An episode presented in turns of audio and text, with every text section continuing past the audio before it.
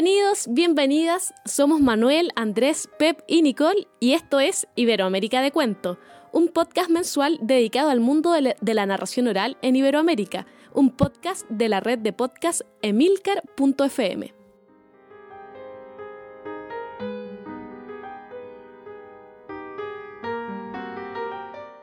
Yo no me acuerdo la primera vez que me enamoré, pero mi mamá sí.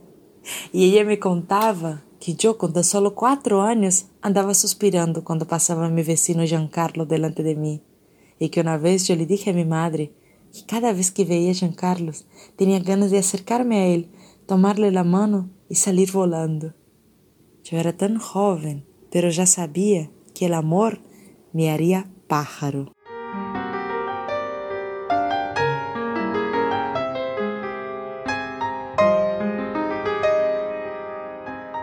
Acabamos de escuchar el cuento que da inicio al decimocuarto capítulo de la segunda temporada de nuestro podcast Iberoamérica de Cuento.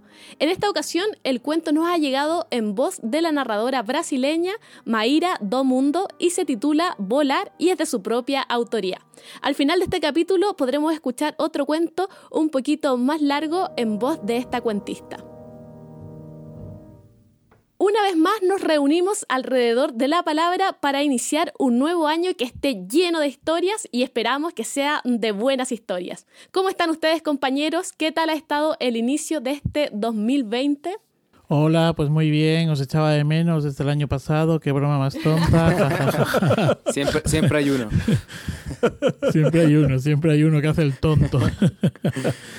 No, muy bien, muy bien. Iniciando eh, el año y bueno, encantado de encontrarme con vosotros y con los oyentes de Iberoamérica de Cuento. Por acá Andrés, igualmente muy contento, esperando que todos tengan un lindo 2020 que se venga llenito de historias.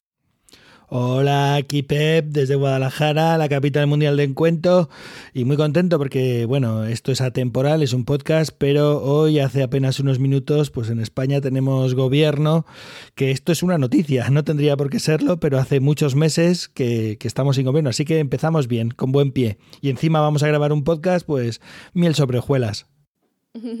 Bueno, aquí en, Chile disfrutando del calorcito también de este nuevo año. Continúan por acá las manifestaciones y, esperamos que, este, este capítulo esté, esté lleno de toda esta, esta nueva energía de, de, un nuevo ciclo. ¿Y qué nos traen para esta edición inicial de año?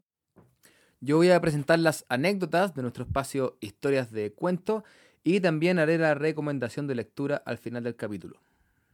Yo traigo para este número 14 de Iberoamérica de Cuento la entrevista en profundidad al narrador y estudioso portugués Luis Correia Carmelo y la conversación para el Rincón de la Tradición Oral con José María Domínguez, folclorista y también estudioso de la narración oral y autor de una fantástica recopilación, Los Cuentos de Igal, un libro del que yo creo que hablaremos también más adelante. Pues yo la verdad es que me he tomado vacaciones durante este periodo navideño y he estado en la cocina, he estado en la cocina, en la cocina de mi casa, pero también he estado en la cocina de, este podcast escuchando, he sido un oyente fiel y, bueno, pues nada, que me tocaba descansar. Todos lo merecemos, Manuel. A mí en esta ocasión me tocó ser la coordinadora de este programa y además le pedí a Laura Escuela y a Guayqui de Perú que nos contaran un poco de su experiencia experiencia en el Centro del Cuento Contado de Escocia para hablar de este centro del conversatorio que se viene muy interesante. Y además también le pedí a, a Mayra las historias de inicio y de final, que también espero que la disfruten. Y ya para entrar en tierra firme comenzaremos con la entrevista en profundidad que realizó Pep al narrador portugués Luis Correia Carmelo y los invito a escucharla.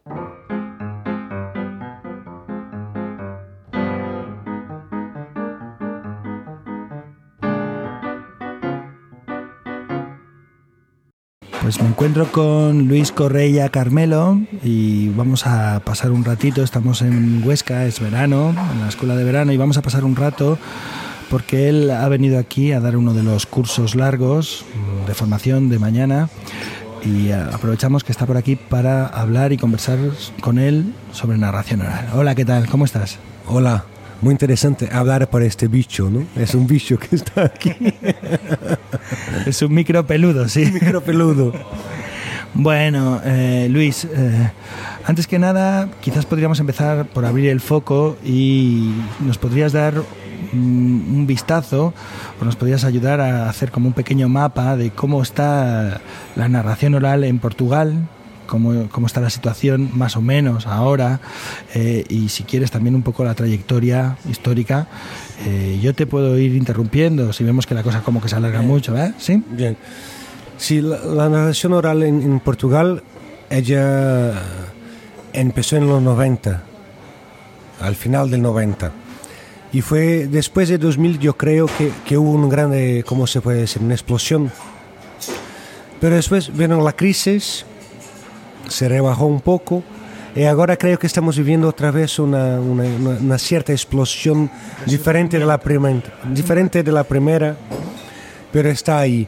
Hay una cosa muy interesante que está pasando en Portugal, que es, bien, hubo este, cuando salimos de la crisis, hay otra vez dinero de, de los ayuntamientos, que son los grandes promotores de, de narración oral, ¿no? yo creo, en Portugal por lo menos, los festivales, las programaciones normalmente son pagas, pagadas, se dice en castellano, ¿no? por, por, el ayuntamiento.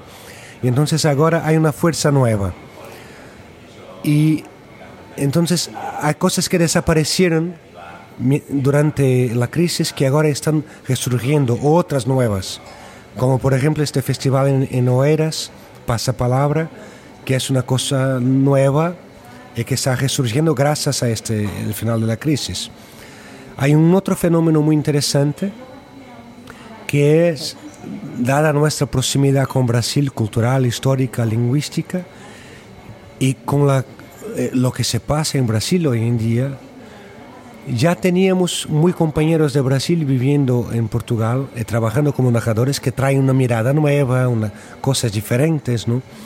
Tenemos, por ejemplo, Thomas Bach, que trabaja el cordel, el romance de cordel, que es una cosa que ningún portugués lo hacía, es una cosa diferente, que da una, no sé, una leveza, se puede decir, ¿no? Una diferencia buena. Y ahora tenemos más compañeros de Brasil, las, las trovadoras, Benita Prieto, Tamara Becerra, entre otros. No quería decir nombres porque me puedo olvidar de uno, pero no, lo- esos compañeros que, que están intentando un camino en Portugal, porque en Brasil se quedó un poco más difícil, y que traen cosas nuevas, maneras de hacer nuevas. Entonces, en Portugal ahora hay una especie de renacimiento gracias al final de la crisis, un- una, una cierta, un cierto final de la crisis. Hay festivales nuevos que no habían, hay festivales que desaparecieron, pero hay pocos, algunos, otros están más flaquitos. Palabras Andarillas dejó de ser todos los años para ser de dos en dos años, desde la crisis. Así, hay algunos festivales. Narradores. Lo que siento eh, de una manera general es que a mucha gente que apareció en ese después de 2000, como yo, ¿no? yo empecé a contar en 2001, 2002, mucha gente empezó a comenzar en 2001, 2002, 2003, y por ahí, a, a esa generación, a gente que, que vengo de Brasil, y que está ahí ayudando a construir algo nuevo, y que lo siento es tal vez porque no conozca todo, aunque yo crea que esté un poco informado, porque como hago parte de la Asociación de Narradores, como ha producido festivales, creo que tengo un poco de, de- de la visión global. Pero me parece que hace falta la gente de 20, no de menos de 30. Me hace... ¿Dónde? Más, gente más joven, ¿qué se pasa? ¿Por qué, qué está sucediendo que no hay gente más joven empezando? Porque yo cuando empecé a contar tenía 27, 28. Y no, tal vez lo haga y yo no lo estoy viendo. Eh, Tal vez me esté quedando viejo, ya no estoy mirando el mundo con la misma atención, ¿no? Pero es eso. Entonces nos encontramos con un grupo de gente eh, que empezó, empezaste sobre todo en los 2000, porque en los 90 eran muy pocos y, y- y había algunas figuras así muy relevantes que también como dinamizaron al resto del colectivo, ¿no? Sí, sí, de verdad, lo- lo- lo- los primeros nombres son nombres que todavía están ahí, que son muy fuertes, que tienen mucho trabajo. Antonio Fontiña, que fue de lo que sabemos el primero. Luego su encuentro con la Biblioteca de Becha, con Cristina Taclin, con Jorge Serafín, pero también su trabajo de Antonio en Lisboa con Ángelo Torres. Estoy intentando traducir los nombres. ¿eh? No, pero están bien así. Es increíble, ¿eh? Sí. Ángelo Torres. Eh, Torres, en la verdad, Ángelo Torres. Sí, y, y- y Horacio Lalacho y otros narradores. Así que esta, esta primera gente fue, fue muy importante y todavía está ahí. Claro que Lalacho ya no está, está en- eh, volvió a Cabo Verde, ya no cuenta mucho. Eh, Ángelo Torres es difícil verlo porque comparte su trabajo de narrador con el actor de cine y de televisión, pero está ahí todavía contando. Pero Antonio Fontinha, Cristina Taclin, Jorge, Jorge Serafín, eh, son ahí nombres que, que siguen. Y además de narradores, también hubo un cierto interés, me refiero en el ámbito de los estudiosos de la universidad incluso, o sea, hubo como un acompañamiento en este renacer de la palabra dicha, de la, de la narración, con eh, un incremento del estudio, ¿no? O, del- de la recopilación de cuentos, o esto no fue paralelo. No, creo que puede en algunos ca- es paralelo. Es paralelo, sí. Si uh, cuál es el nivel de comunicación es otra pregunta, pero que es paralelo es paralelo. De hecho es paralelo. En Portugal, después de la revolución eh, y luego en los años 80, 90, empezó a, a- la curiosidad, como en todos los países de Europa, sobre la tradición oral, sobre la oralidad y todo eso. Y en Portugal surgieron, nacieron centros de investigación de la oralidad, de la tradición oral. Así, muchos, lo voy a decir dos. Lo voy a decir dos, pero siempre pensando, hay todos los otros que no voy a decir, pero no importa. Hay eh, el, el Instituto de Estudios de Literatura y Tradición de la Universidad Nueva de Lisboa, IELT, como llamamos, y hay el CAO, que es el Centro de Estudios Ataíde Oliveira. Ataíde Oliveira fue un hombre que recompiló muchos cuentos en Algarve. Y hay ese centro de Algarve, que es un centro que, que tuvo una historia, que ahora está un poco abandonado, lo siento decir, pero es la verdad, pero es un centro que tiene el archivo de cuento tradicional portugués, con recompilaciones de, de toda parte de Portugal, con un trabajo de clasificación. Eh, la responsable por ese centro era la profesora Isabel Cardigos, que es la autora del catálogo portugués de, de cuentos tradicionales. Así que es un centro muy importante y que infelizmente eh, no sé, es, hoy no tiene el espacio que yo creo que debería tener en la Universidad de Algarve.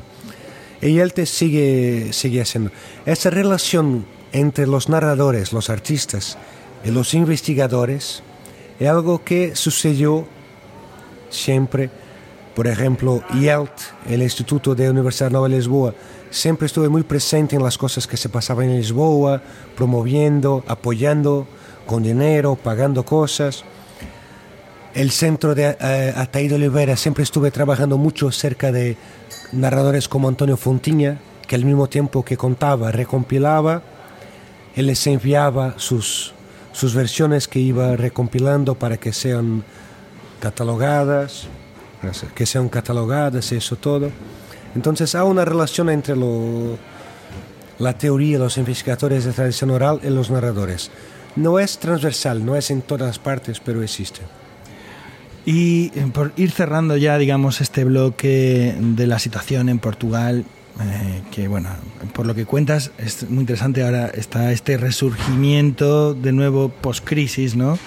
Eh, si yo eh, quisiera ir a Portugal a hacer turismo narrativo, a, a dar un paseo por allí para ver algunos festivales o programaciones estables interesantes o algunos compañeros o eventos importantes, no sé, dos o tres, cuatro, ¿qué no debería perderme?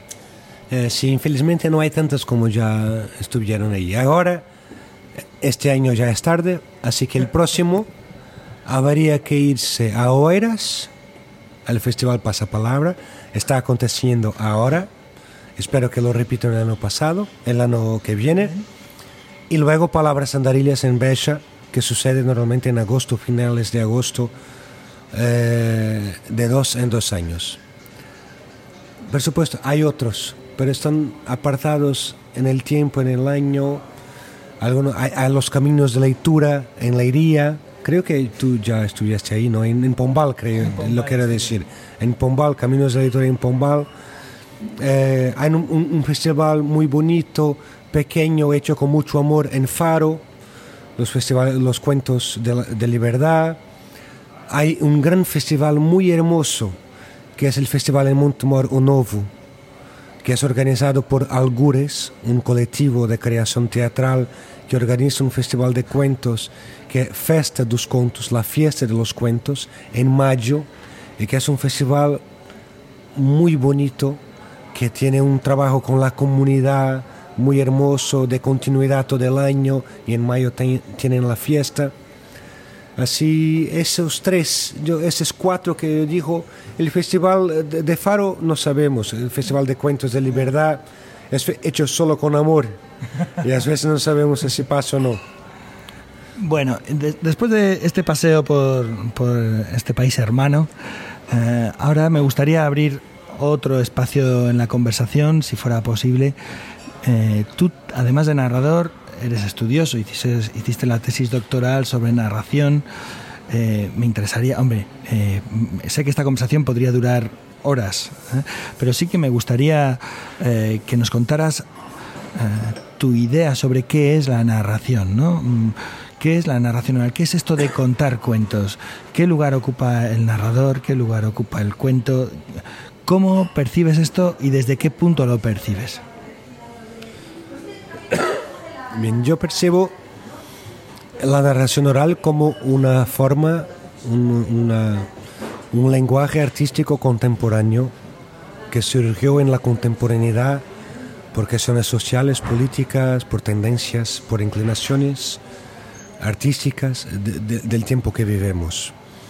Eh, creo que la narración oral va puede encontrar su espacio dentro de las artes performativas, puedo decir eso en castellano, ¿no? las artes performativas, como la danza, el teatro, eh, la poesía, ¿no? la poesía dicha, no sé cómo se llama en... Eh, puede encontrar su espacio en las artes contemporáneas y la encuentra en su espacio preciso creo que tiene mucho que ver con las razones por qué surgió. Y surgió, la narración oral empezó a ser una arte, una, cosa profesional, hecha por gente exclusivamente y todo eso. En nuestro contexto histórico y cultural que es Europa, esta Europa nuestra y este Occidente, se dice, ¿no?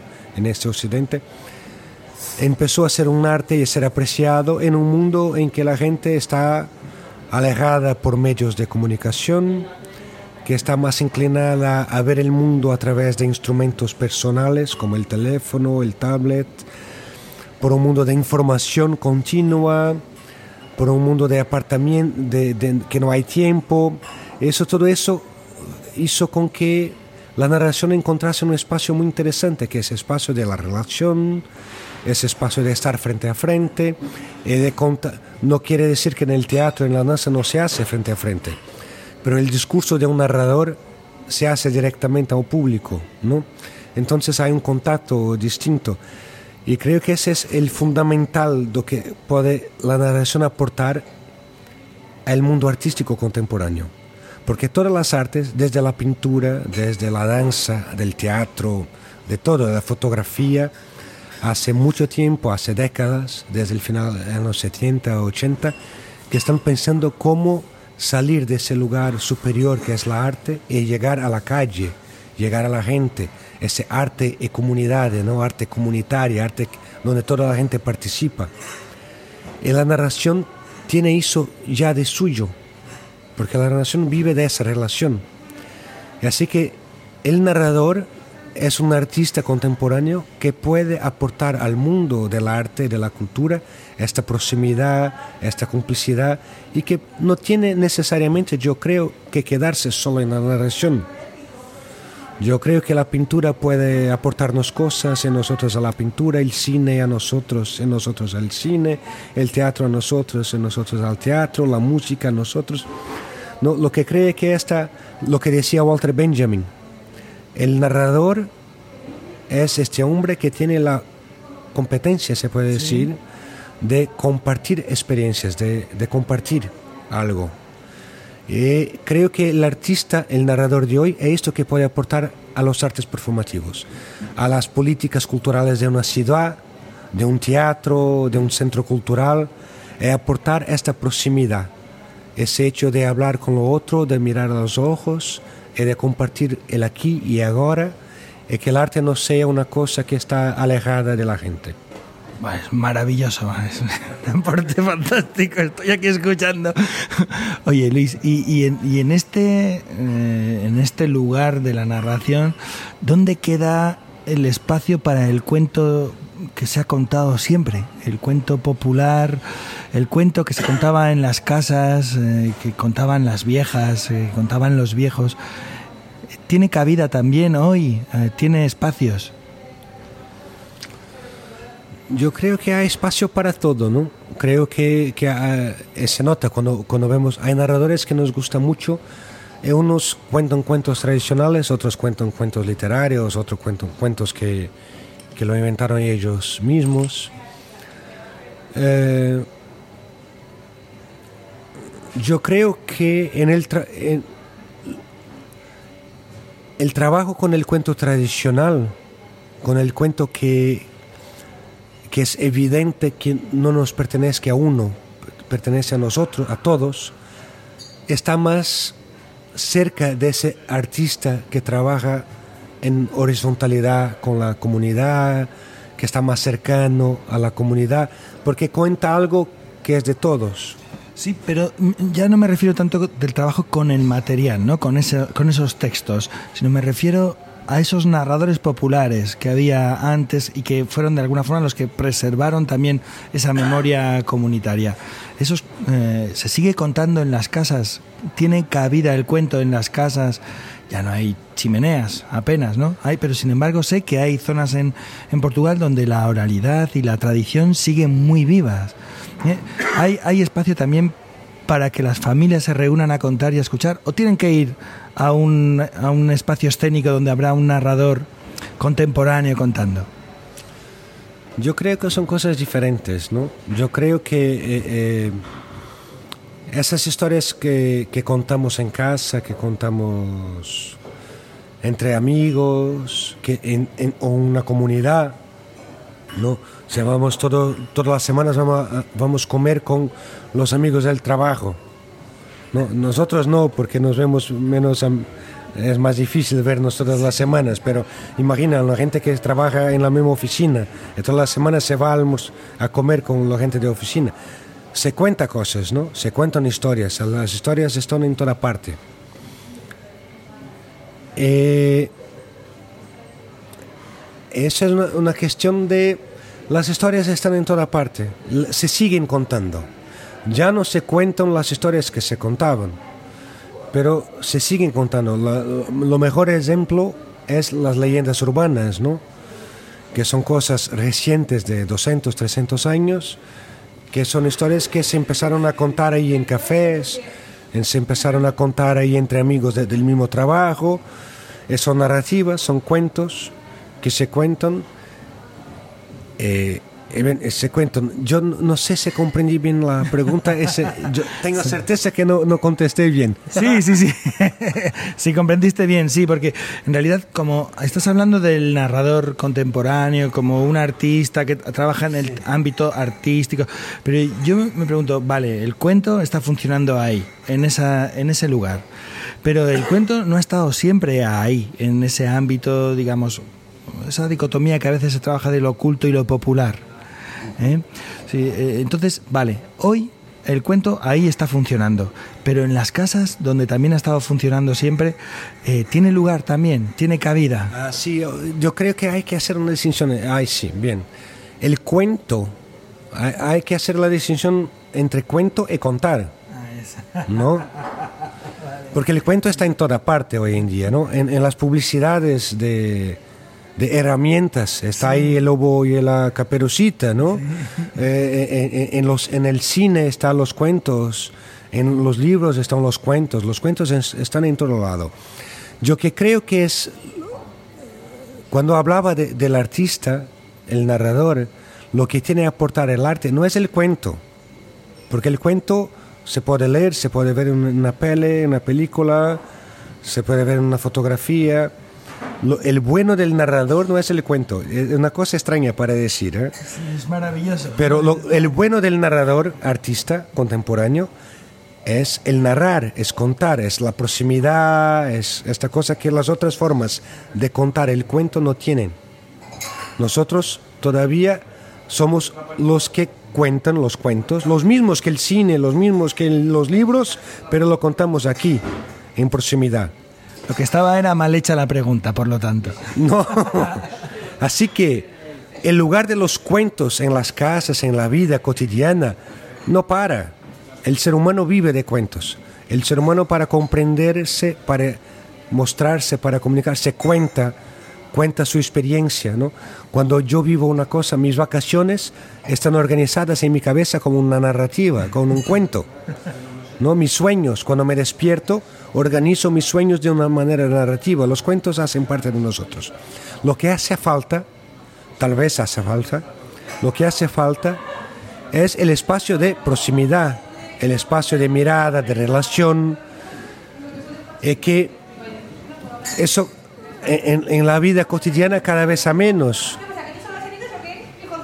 Me encanta eso. ¿eh? Pero bien, lo que, lo que hace falta, eh, de hecho, es lo que podemos aportar, no en el, art- el artista, en el mundo del arte, pero nosotros, yo, tú, en nuestras casas, es este tiempo de escuchar, de hablar, de relacionarnos. Perfecto, va. Muy, muy interesante, muy bien. Esta di- diferencia entre cuento y contar es fantástico, sí. Eh, vamos a ver un poco tu trabajo, ¿te parece? Mm, Miramos a ver, claro, yo he tenido la suerte y como yo, eh, mucha gente acá en España te ha visto contar una propuesta artística, escénica, con tu tina, con tu concertina, con este pequeño acordeón y has trabajado ahí eh, unos cuentos, una música, pero claro, yo sospecho que eso es lo que tú puedes contar en español. No sé cómo es tu trabajo en portugués, ¿no? Entonces, cuéntanos, danos una pista, ¿qué es lo que tú haces? ¿Cómo tú preparas un espectáculo y sobre todo cómo tú eh, eh, pones ese cuento eh, frente al público o con el público? Sabemos, quien vive de contar sabe que tiene que tener o las mismas cosas hechas de manera diferente o cosas diferentes para cada contexto, ¿no?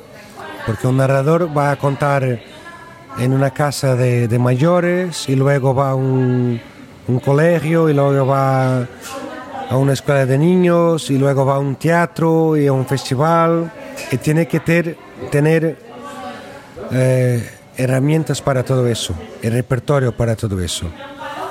Las contatinas, eh, las cosas que normalmente me escuchan aquí en España, eh, es un espectáculo que tiene cuentos originales que yo, yo los escribí, que hizo la música en el acordeón diatónico y que los ha traducido para español. Son cuentos que están casi todos memorizados, cada palabra, ¿no? Sino cada palabra, cada, cada idea, cada frase, lo cambio mucho, muy poco.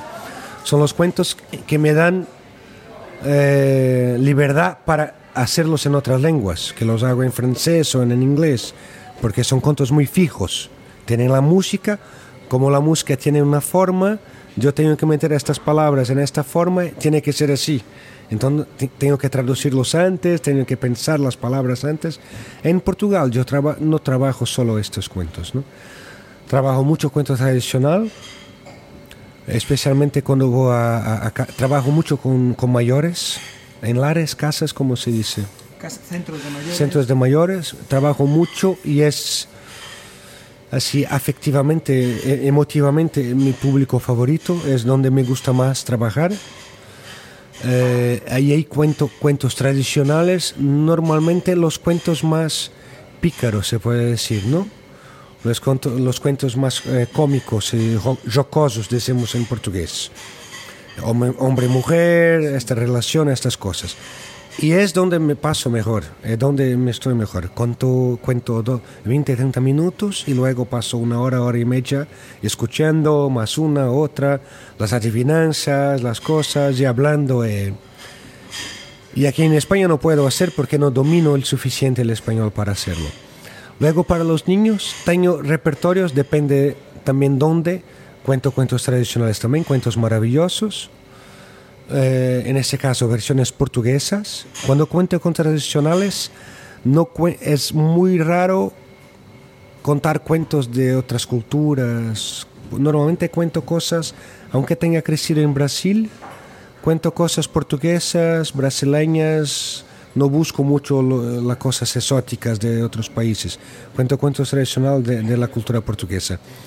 Y normalmente voy a buscar eh, cuentos maravillosos para ciertas ciudades y hago trabajo de comparación con versiones diferentes de Portugal y de Brasil, de, de lo que tengo memoria.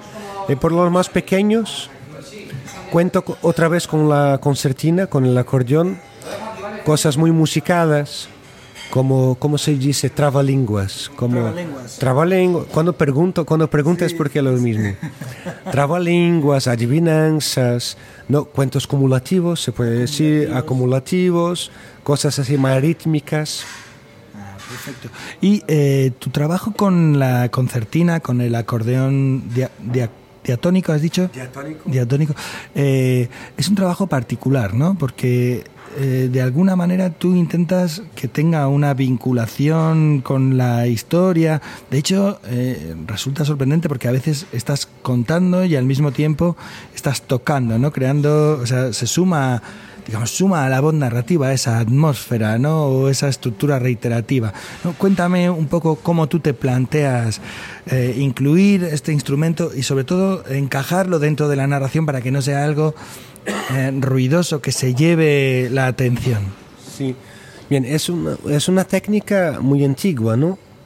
La, la, narración versificada, versificada se puede decir, y cantada de, de, todo, de toda la tradición épica del mundo, de, hecho del mundo, los bardos europeos, los griots africanos, todo, todos los cantores de narrativas tradicionales de China a, a, las Américas tocaban un instrumento mientras, mientras contaban una historia. Por supuesto, no, no contaban, cantaban. Cantaban, ¿no? E, era versificado y cantado, con una melodía. Porque es más fácil recordar. Porque es más fácil recordar y todo eso. Y porque estéticamente, en una mentalidad, en una cierta mentalidad, es más interesante. No. Yo lo que hago, y no solo yo, lo que hago es tener la forma musical, pero la parte textual, la parte del discurso verbal, no es versificado, es en prosa y no, no tiene una melodía musical, tiene melodía prosódica, tiene una variación melódica, pero no es una melodía de música. Eh, y lo que intento hacer eh, es una técnica muy, muy, muy, muy sencilla que hacen los griots, que, que hacen mucha gente, los cantores eh, de Europa, los cantores épicos del sur de Europa, que es, es una parte, cuando cuento, la parte musical es repetitiva, es un, un looping, es una cosa que se repite y se queda como el romancero, ¿no? Se queda siempre lo mismo da una, una, una, cadencia, un ritmo, y ahí hablo en prosa sobre, sobre la música. Y es una cuestión de, de, entrenamiento, de hacer la música muchas veces, entrenarse, y luego me siento libre para decir no importa o qué sobre... Lo importante es que la música para mí no es ilustrativa de la historia. Ella no... Si el tío está corriendo, no es necesariamente que la música va corriendo. Si hay lluvia, no tengo que hacer lluvia con el instrumento. La música es un paisaje, es una cosa que está ahí, es más un una herramienta de, de, un estado de espíritu, de, una, de una, un ambiente, se puede decir eso. Una atmósfera. Una atmósfera, eso.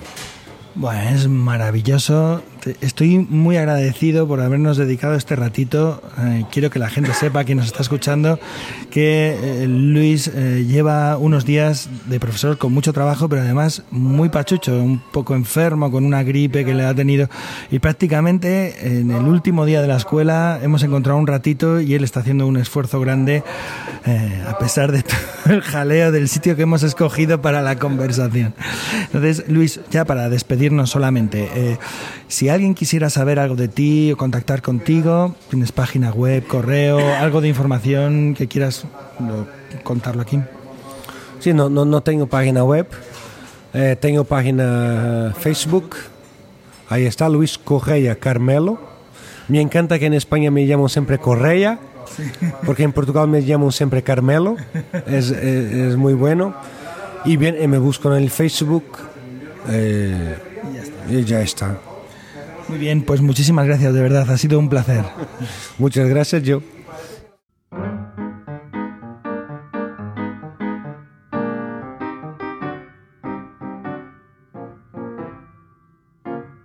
Muy interesante esta amplia mirada de la narración oral en Portugal. ¿Qué tal les pareció la entrevista? ¿Algo que comentar, compañeros? Bueno, si os parece bien, primero eh, os explicaré que esta entrevista la hicimos, tal como indico al final, eh, en la escuela de verano en Huesca eh, del pasado verano, de 2019. Em, Luis estaba muy enfermito, había pasado unos días muy enfermo con una gripe, una de esas gripes muy fuertes, que estaba el pobre que, no, podía casi ni mantenerse. Iba a dar las clases y, luego se iba a descansar al hotel, así que tuve suerte porque el último día él se encontró con ánimos y quiso participar, le apeteció y bueno, fue un regalo para, para mí, pero creo que ha sido un regalo para el podcast y para todos, ¿no? Porque habéis visto que la entrevista, la conversación ha sido fantástica. Luego también quiero pedir disculpas porque hay mucho ruido de fondo y es que eh, era verano, hacía un calor espantoso y el único sitio que encontramos fue un bar un bar y estaban recogiendo platos, vasos, no sé qué, gente que pasaba hablando. Entonces el micrófono es muy bueno porque recoge solamente prácticamente la conversación, pero se oye de fondo ese golpear de tazas, de loza y bueno, de charlas. Y bueno, sobre la conversación, Solamente, bueno, a mí me ha encantado, me, gusta mucho hablar con Luis siempre de cualquier tema que tenga que ver con la narración y me, me fascinó esa diferenciación que hacía, que evidenciaba eh, en cuanto al cuento y al contar. ¿no? El cuento yo me creo más bien que se refería a algo más genérico en cuanto a que las historias están presentes en, todo momento en nuestra vida, no tanto el cuento. Yo sí que diferenciaría cuento e historia, pero ya veis que como es un portugués, pues hace un esfuerzo enorme para eh, la entrevista hacerla eh, en, español. entonces, bueno, pues el vocabulario a veces como que te juega ahí una pasada, ¿no? Pero sobre todo los conceptos teóricos que habla en el, en el centro de, la conversación son, eh, en mi opinión, fabulosos y darían para hacer un largo conversatorio, ¿eh? cosa que no, que no vamos a hacer. Y, y, nada, es así como brevemente una pincelada breve que quería, que quería daros. Sí, para mí también ha sido una entrevista pues muy interesante, ¿no?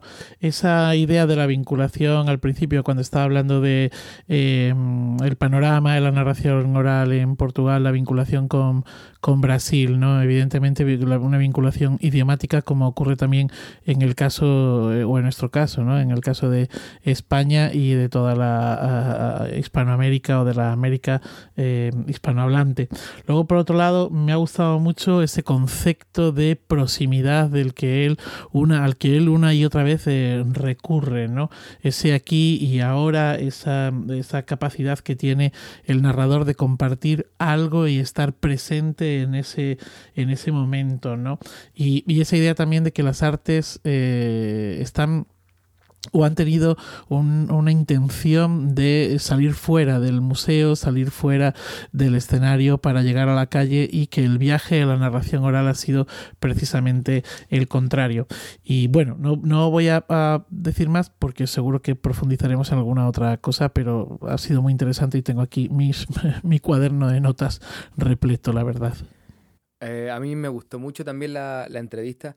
Me, mm, me, quedo así por comentar un par de cositas eh, con esto de también de, de la proximidad, eh, en el sentido de que Luis decía que si la narración oral ha logrado encontrar su espacio, eh, es eh, por las razones por las que surgió. Y ahí se refería a que en, en el fondo es un arte apreciado porque la gente está viendo el mundo a través de elementos individuales, pantallas, teléfonos, computadores, y que la narración viene a ser como el espacio de la relación.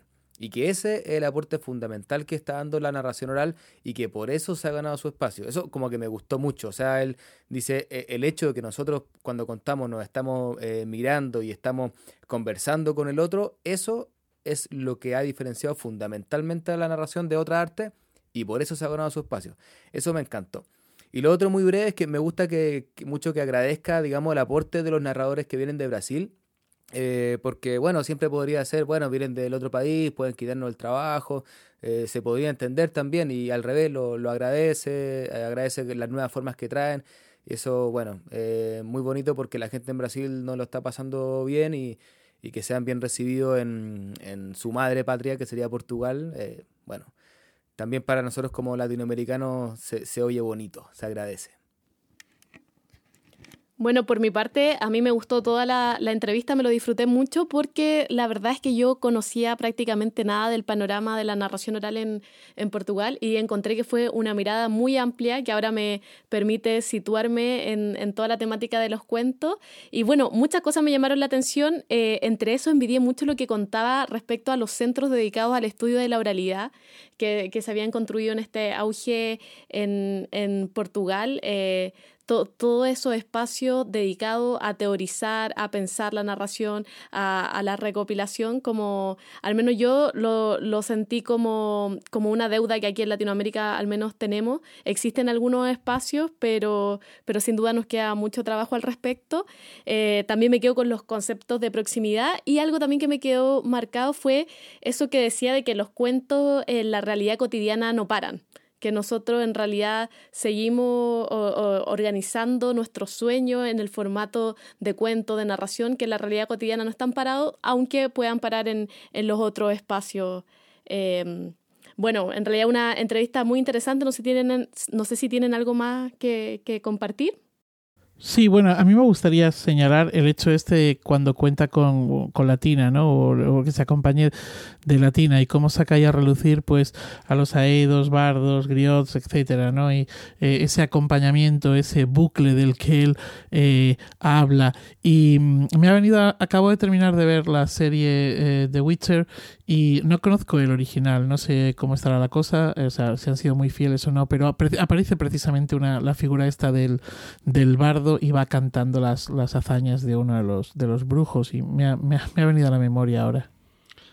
Yo solamente por, por, concluir, por lo menos mi, mi aportación, eh, toda la mirada que tiene con respecto a Portugal, eh, es que es muy difícil dar con una persona que tenga una capacidad eh, de ver todo el panorama. ¿no? Luis ha, sido estudioso, hizo el doctorado, tal como se, se menciona, y, y, de verdad tiene un conocimiento. por eso yo decía en algún momento de la entrevista que bueno, la charla podría haber durado horas, porque podríamos haber ido casi narrador por narrador. Son un grupo pequeño, muy unido, eh, con, unos referentes muy claros que además van tirando del colectivo, que van sumando, con esta mentalidad, ¿no? Eh, y, y, es algo que ha sido muy positivo para, toda, para todo el colectivo de narradores y narradoras en Portugal y de la gente que está llegando a Portugal también. Sí, sin duda una charla que podría ser mucho más larga y nos encantaría tener otra ocasión eh, para compartir más también con Luis eh, y hacerle más preguntas, pero debemos continuar y ahora tenemos que pasar a nuestra sección Historias de cuento con anécdotas y sucedidos de narradores y narradoras alrededor del mundo. Y les recuerdo a todas las personas que nos están escuchando, a todo el público, que nos pueden enviar sus propias anécdotas, sus propios sucedidos grabados en un audio a nuestra cuenta ibdcuento.gmail.com ibdcuento.gmail.com para, para que nos hagan llegar y también los podamos compartir aquí en el programa.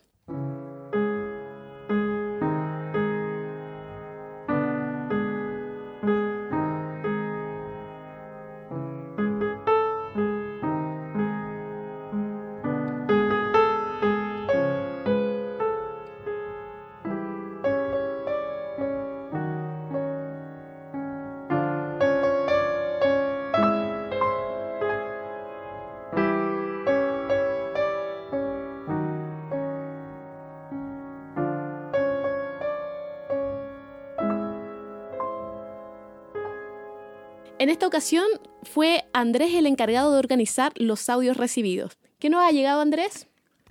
Bueno, para este capítulo recibimos dos anécdotas, un poco menos que otras veces porque la gente está seguro que con sus fiestas de Navidad y Año Nuevo, así que no tuvieron tiempo de grabarlas, pero recibimos dos de todas formas eh, y la primera la trae el narrador cordobés eh, Marcelo Guerrero, que estuvo acá, nos trajo algunos cuentos para algún capítulo y es muy interesante lo que nos cuenta acerca de la frustración que podemos eh, sufrir los narradores, pero también las sorpresas que hacen que este sea un oficio tan bonito.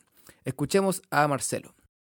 Hola, mi nombre es Marcelo Guerrero, soy narrador de Córdoba, Argentina, y contarles que hace un tiempo presenté un espectáculo en un espacio cultural de una ciudad a la que no había ido nunca a contar, y fue la primera vez en que no llegó nadie a escuchar historias. Nadie.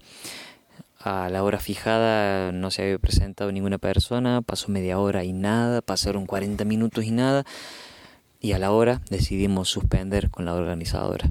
Yo me fui, desarmé los equipos, estaba un poco triste y un poco pensativo sobre esto de, contar y esperar que la gente se acerque a escuchar, cuando en eso escucho que las voces de unos adolescentes se van acercando al, a la sala y cuando salgo, esta organizadora se había cruzado con un grupo de pibes y pibas de no más de 15 años y les había invitado a escuchar algunos cuentos, por más que yo ya estaba desarmándolo todo. Y ellos entraron y nos gozamos más de una hora de función con, con cuentos contados entre todos quienes estábamos ahí. Fue una experiencia hermosa, una experiencia que se desprendió de lo, de lo económico, de lo organizativo, de, del trabajo y se quedó más en el, en el oficio y el arte. Así que bueno, regalarles esa anécdota y, y espero que nos encontremos algún día entre cuento y cuento. Un abrazo. Bueno, y hablando de cosas que te sorprenden en este mundo de los cuentos, los invito ahora a escuchar esta otra anécdota que nos comparte el narrador colombiano Javier Ceballos. Hola, mi nombre es Javier Ceballos, eh, soy de Colombia, de la ciudad de Manizales Caldas y vivo actualmente en Argentina. Les voy a contar algo que me pasó en una sesión de cuentos. En un momento en que yo contaba un cuento que se llama Rigoberto y el pajarito, hay un momento en el que yo silbo imitando el canto de un pájaro. En ese preciso momento, cuando yo silbaba, se paró un pajarito en la ventana del lugar en donde ocurría la narración. El pajarito estaba a la vista de todos, pero solo un niño lo, lo advirtió. Y sin poder contenerse, yo lo miré y el niño dijo fuerte, miren el pajarito. Y todos los niños y las niñas de la sesión se levantaron para ver y ahí se quedaron mirando la ventana. El cuento se quedó en silencio, suspendido allí. Yo miré y era verdad, había un pajarito marrón con unos ojos saltones y nos miraba en silencio a través del vidrio.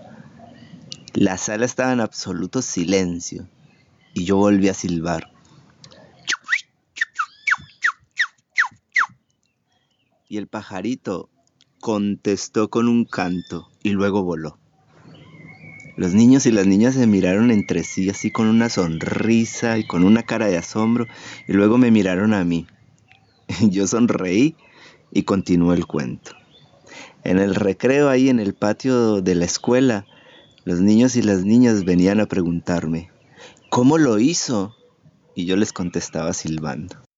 Bueno, ya que escuchamos estas dos anécdotas, a lo mejor alguno de ustedes, eh, compañeros, compañeras, se recuerda de otra anécdota a partir de lo que contaron Marcelo y Javier.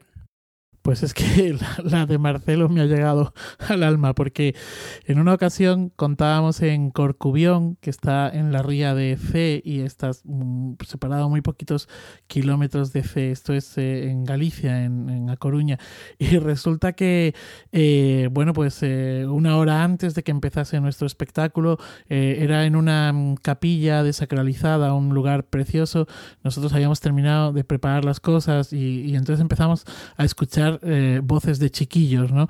Y dijimos, uy, qué raro, ya están aquí. Y cuando salimos nos encontramos con que en la puerta de esa capilla desacralizada había una actividad que era eh, un, tipo de una marca de pescado eh, de ultracongelados. hacía una, una, especie de gincana con los chiquillos y eso es lo que había atraído los chiquillos allí. Acabó la actividad esa, los chiquillos desaparecieron y nosotros pensamos, mira, pues qué bien, pues hay movimiento en este municipio. Y cuando llegó la hora nuestra sesión, allí solamente estaba la concejala de eh, cultura y entonces, eh, bueno, pues estábamos allí esperando, no llegaba nadie, no llegaba nadie, fueron pasando los minutos, no llegaba nadie y así como 15, mm, 20 minutos después dijo, bueno, yo creo que vamos a acabar con esta actividad, eh, vamos, no ha venido nadie, es muy raro, muy raro. y mientras que decía esto, pasaba por delante de la puerta un un camión, una, una, furgoneta anunciando el Piraña Show con la mujer piraña en fe justo media hora después. Pensamos que todos habían ido a ver al Piraña Show y a la mujer piraña en lugar de vernos a nosotros. Luego nos propuso, para poder pagarnos así, justificar que nos pagaba ir a contar a una regata encima de un barco, que aquello nos pareció como muy interesante. Y nos, nos emocionamos y al principio pusimos así cara y gesto de, sí, sí, claro, o sea, contar en un barco. Lo que pasa es que cuando nos dijo que era cerca de la una de la mañana y que los regatistas habían tenido cena, copas y demás, pensamos que mejor no, porque igual ni un chaleco salvavidas nos iba a liberar. Yo de estas historias de ir a contar y que no hay nadie tengo alguna, pero eh, normalmente eh, eh, en el caso estoy recordando ahora de un pueblo que además estaba súper lejos de aquí, de donde yo vivo, que tardabas como cuatro horas en llegar, llegas allí no hay nadie, pero es que llegas a la biblioteca y cuando entras la bibliotecaria te mira y te dice, ah, era hoy. Eso es horrible. Sí, eso, es horrible, ¿no? Porque dices, ah, no, no puede ser. O sea, no, no, espera, traigo a alguien de la calle y tal. No, no, no, no, no. vuelvo otro día, hacemos, haces publicidad y, bueno, ¿no? O sea, desde entonces, esto, de esto hace muchos años, eh, sí que he cogido la costumbre de escribir antes a los sitios. El, lunes escribo a todos los sitios donde voy a trabajar en la semana para que haya confirmación y tengan tiempo para ir a, eh, preparando todo por si a alguien se le ha olvidado, claro. Y bueno, y de esto del ruido del pajarito, eh, eh, del canto del pajarito, seguro que tenéis anécdotas de estar contando y que en algún momento en el que tú estás diciendo que se abre la puerta, de pronto se abre la puerta de la sala y además es una puerta ruidosa que hace un chirrido que viene como muy a propósito, ¿no? Aunque lo más fascinante fue en un lugar, no recuerdo el sitio, que eh, de pronto decías que, se, que llegaba la oscuridad y en ese instante alguien que estaba al fondo de la sala se apoyaba en la pared donde estaban los interruptores y sin querer apagó la, la luz de la sala y quedó todo en completa oscuridad, que fue como un shock ahí, para mí el primero, ¿sabéis? ahora eh, recordé una vez que estábamos con Nicole eh, contando cuentos para niños muy pequeños, así de dos o tres años, eh, y había llegado solamente un niño muy pequeño, como de dos años y medio o tres. Y el resto eran todos adultos que estaban ahí en esa biblioteca, pero nosotros estábamos contando los cuentos para, bueno, para público muy, muy infantil. Y creo que estaba Nicole contando, empezó y a los dos minutos el niño se paró y se fue. Entonces se quedó Nicole contando un cuento así muy, muy infantil, pero a puro adulto. Entonces como que no sabía que si lo seguía o no. Y el niño no, había como algo así como que había ido a cerrar la puerta y volvió. Y fue una suerte porque ya no tenía sentido la función. fue muy estresante. Bueno, bueno, eh, recuerden que nos pueden enviar sus anécdotas para compartirlas por aquí. Muchas gracias a los que nos enviaron sus historias de cuento.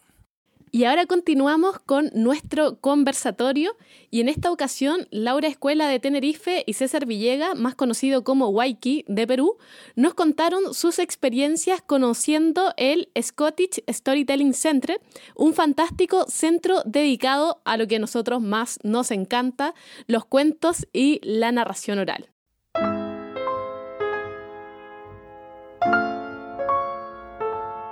Bueno, y para adentrarnos en este centro que les estaba comentando, Waiki de Perú nos cuenta su experiencia en el festival organizado por el centro, que más adelante Laura nos va a contar también todas las actividades, cómo funciona el edificio, pero yo no quiero apresurarme con nada y los invito a escuchar esta experiencia de Waiki. Hola amigos, ¿qué tal? Soy Waiki, soy narrador oral de Perú y bueno, agradezco la invitación para poder comentar un poco mi experiencia sobre el Scottish Storytelling Center que es eh, la entidad que gestiona el Festival de Narración Oral de Edimburgo, en Escocia. Bueno, yo tuve la alegría de ser invitado ahí dos años consecutivos, el 2016 y 2017, y pude conocer este hermoso festival. Nicole me pide que hable un poco sobre la organización y el centro con respecto al festival. Pues bueno, el equipo organizador de este festival es maravilloso, es un equipo muy profesional, muy cariñoso, muy apasionado, muy enfocado a que este festival salga muy bien, tanto a nivel de público, de asistencia, como calidad de los espectáculos, calidad de los ambientes donde se presentan y la atención a los narradores, que llegamos de varias partes del mundo.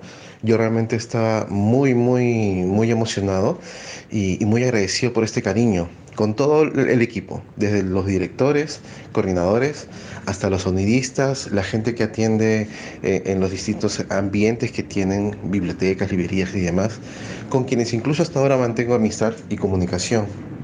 El centro, el centro que tiene un local, ya hablando por el espacio físico ahora, por el equipamiento, eh, es maravilloso. Tienen un local propio, un, un sueño de todos. Tienen un auditorio genial, eh, con todos los equipamientos, incluso para transmitir en vivo las presentaciones de los narradores. Tienen una librería, tienen galería para exposiciones, tienen centro de reuniones, tienen oficinas. Es un, edificio de unos dos o tres pisos, me parece. No es tan grande, pero está muy bien distribuido y, y pues lo usan bien, lo administran bien por lo que he visto y desarrollan un festival hermoso que, que yo realmente del cual guardo muchos, muchos y muy buenos recuerdos. Ahí yo presenté un trabajo con Laura, con Laura Escuela, que es mi compañera eh, intérprete, que es más que un intérprete porque realmente contamos los dos juntos cuentos. Y además, eh, no solamente estuvimos en este centro, sino que este festival realiza una labor de descentralización porque viajamos por varias ciudades de Escocia. Eh, bueno, espero haber contribuido con mi, con mi pequeña opinión y nos vemos en el camino. Bueno, y como les comentaba, Laura Escuela, que también fue allá como voluntaria, también como intérprete, tenemos la suerte de que nos va a hacer un recorrido, nos mandó un audio con toda su experiencia y contándonos cómo eh, se, se organiza este centro, también palabras de su director en español. Así que los invito a escuchar a Laura Escuela. El Scottish Storytelling Center Centro de la Narración Oral en Escocia, es un espacio que se encuentra en la Royal Mile, la calle más importante de la ciudad vieja de Edimburgo.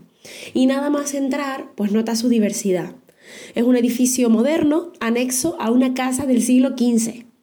Es tienda de libros, a la vez que cafetería, sala de exposiciones, lugar de descanso y tiene un mostrador, bueno, varios, en los que siempre hay alguien a quien consultar o que podrá venderte las entradas para los eventos que tengan lugar. Cuenta con un teatro perfectamente equipado, acogedor y precioso en la planta baja, cuyo escenario da a un jardín, es una cosa preciosa. Y en las plantas altas hay diversas habitaciones, eh, de las cuales algunas son oficinas y otras pues son salas de reunión o donde se dan talleres o tienen lugar sesiones de cuentos, así muy íntimas. Hablar de contar cuentos en Escocia es hablar del Scottish Storytelling Center desde mi conocimiento, es el único lugar en el mundo que aúna a los narradores y narradoras de su región en un espacio concreto y específico creado para el desarrollo y conocimiento de la profesión. Hablar del Scottish Storytelling Center es también hablar del directorio de narradores. Eh, voy a decir narradores para referirme a storytellers, pero incluyo narradoras también. Y bueno, y también se encarga de otras cuestiones organizativas, y hablar de la narración oral en Escocia es hablar pues, de tradición, de unión, de compañerismo, de apertura, mucha apertura y sobre todo de humildad. Cuando estuve viviendo allí y para entender mejor su funcionamiento, entrevisté al director del Scottish Storytelling Center, Donald Smith. Y bueno, le hice algunas preguntas, les voy a ir contando un poquito. Le pregunté, pues, ¿cómo nace el Scottish Storytelling Center? ¿Y por qué? Y me contó que el Scottish Storytelling Center nació antes de que existiera el edificio actual. En 1995, pues hace 25 años, los narradores sintieron que no había ningún sitio físico donde pudieran experimentar, compartir la narración entre ellos, con el público, de manera que comenzaron a reunirse en el ático del edificio que actualmente es el Storytelling Center. Pero antes no lo era, antes era un teatro, el antiguo Netherbox Theatre Y en aquel ático tenían un espacio pues, para reunirse, contar, organizar eventos y funcionó muy bien. Todos los narradores votaron para que existiera un centro en sí mismo donde poder desarrollar todo lo que se había empezado allí. Y después volvieron a votar para decidir en qué lugar sería ideal. Y bueno, pues algunas ciudades salieron a pues, Glasgow, Stirling, pero luego entendieron que era importante que estuviera en la capital. Y tuvieron la suerte de que ese antiguo teatro pertenecía a la iglesia y no tenían dinero para renovarlo.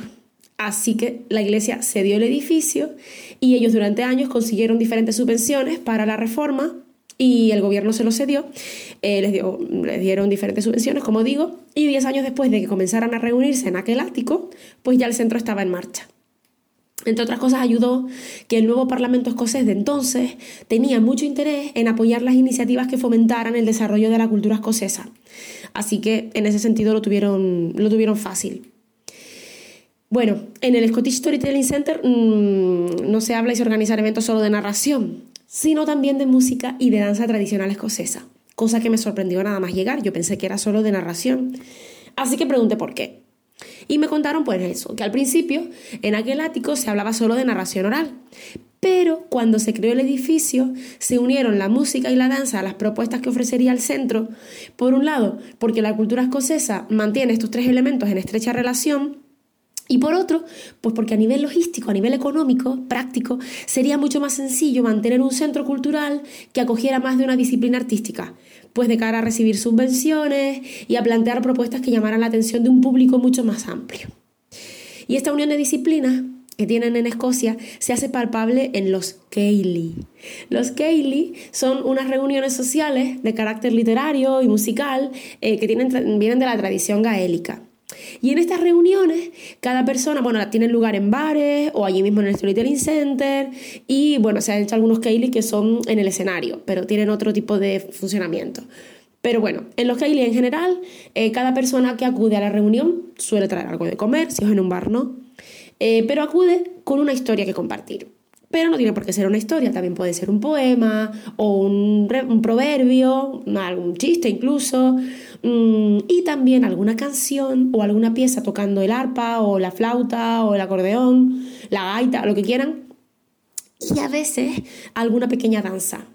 Entonces, esta mezcla es muy común en Escocia, de modo que aunque al principio me pareció extraño que lo que podría ser un centro específico de narración únicamente dedicado a los cuentos también incluyera música y danza, en cuanto vi un Kaylee por primera vez, lo entendí. Y de hecho, en el Storytelling Center se organiza cada mes algo llamado Café Voices, y es ahí en la, en la, parte alta, en la cafetería, y es un Kaylee, en realidad, en el que puedes unirte a contar historias, una historia si tú quieres, o puedes ir como público. Y bueno, para Donald Smith, esta mezcla entre música, narración y danza es muy positiva para la narración porque mucha más gente acude al centro a conocer eh, de qué va. Y si vienen del mundo de la danza o de la música, pues entienden lo que es la narración oral también. Y aquí pasamos a otro tema. ¿Cómo favorece el Scottish Storytelling Center el desarrollo profesional del narrador o de la narradora? Pues miren, existiendo un Storytelling Center, uno puede pensar que la lucha es poca, ¿no? Que la narración oral es ampliamente conocida, reconocida, pero no es así. En Escocia pasa, mm, pues como en algunos lugares de Iberoamérica. También hay que luchar por hacer entender que los cuentos no son solo para la infancia o que no consisten en leer un libro en voz alta. Y bueno, el centro cuenta con varias figuras muy importantes para dar a conocer a los narradores y para organizarlo, que es el Coordinator of Storytellers y el Directory of Storytellers, el coordinador de narradores y el directorio. El coordinador es una figura o coordinadora que trabaja en el centro y que se dedica a conectar las ofertas de la gente que cuenta con las demandas de instituciones o de empresas. Y también ayudan a la gente que cuenta a dar a conocer su trabajo hacen labores de marketing, digamos, y ponen en contacto a gente que esté trabajando en lo mismo, eh, pues entre otras muchas labores, ¿no? Miren, para ponerles un ejemplo, cuando yo acudí a Edimburgo, eh, contacté con el Storytelling Center y la persona que me respondió fue el coordinador que estaba entonces, que se llamaba David. Y él me dijo que eh, estaban encantados de recibirme si me interesaba saber del Scottish Storytelling Center y de la narración, y, que, y me puso en contacto con David Campbell, que fue el narrador con el que viví allí, un narrador de 80 y algo de años, muy, muy generoso, que alquilaba una habitación. Y bueno, así, ese, por ejemplo, eso, eso fue lo que el Storytelling Center hizo nada más mm, antes de conocerme por mí, conectar. Y bueno, por otro lado, el centro cuenta con una gran oferta de talleres, de workshops, que se desarrollan todas las semanas, o ah, más o menos, y facilitan la formación continua de la gente que ya cuenta y el acceso de gente que aún no forma parte del directorio de narradores, pero que lo desean. Talleres que suelen ser dirigidos a personas que quieren empezar, pero es eso, también algunos para gente que ya cuenta, aunque creo que menos. ¿Y qué es el directorio? El directorio es algo complejo, pero, pero voy a intentar explicarlo. Aúna a todos los narradores, entre comillas, profesionales, que hayan pasado una serie de criterios de admisión. Esto, como en todos los lugares, es muy delicado, porque quién decide qué criterios son los adecuados, eh, que un narrador puede contar o no, tiene mucho, mucha subjetividad, pero ellos lo han solucionado de diferentes maneras para hacerse una idea, si en el buscador mm, de Google o cualquiera pone eh, Directory Storytellers Scotland, les va a llevar a una página, Track Scotland, donde está el directorio. Según dicen, a, a unos 140 profesionales de todo el país. Y el objetivo es que si estás buscando un narrador o narradora para tu evento, puedas encontrarlo fácilmente filtrando las opciones de búsqueda. Entonces, la persona que cuenta pone en qué zona trabaja, a qué tipo de público cuenta, qué tipo de historia y lo que quiera contar de sí mismo y el contratante escoge. A la gente que quiere formar parte del directorio se les pone en contacto con una narradora, Janice Mackay, que hace de mentora. Y mm, creo que actualmente no solo es Janice la mentora, creo que David también es mentor. Son gente que lleva una trayectoria de, más de 30, 40 años contando y, llevan a cabo un seguimiento de las personas que quieren formar parte. Janice eh, organiza un Apprenticeship Day.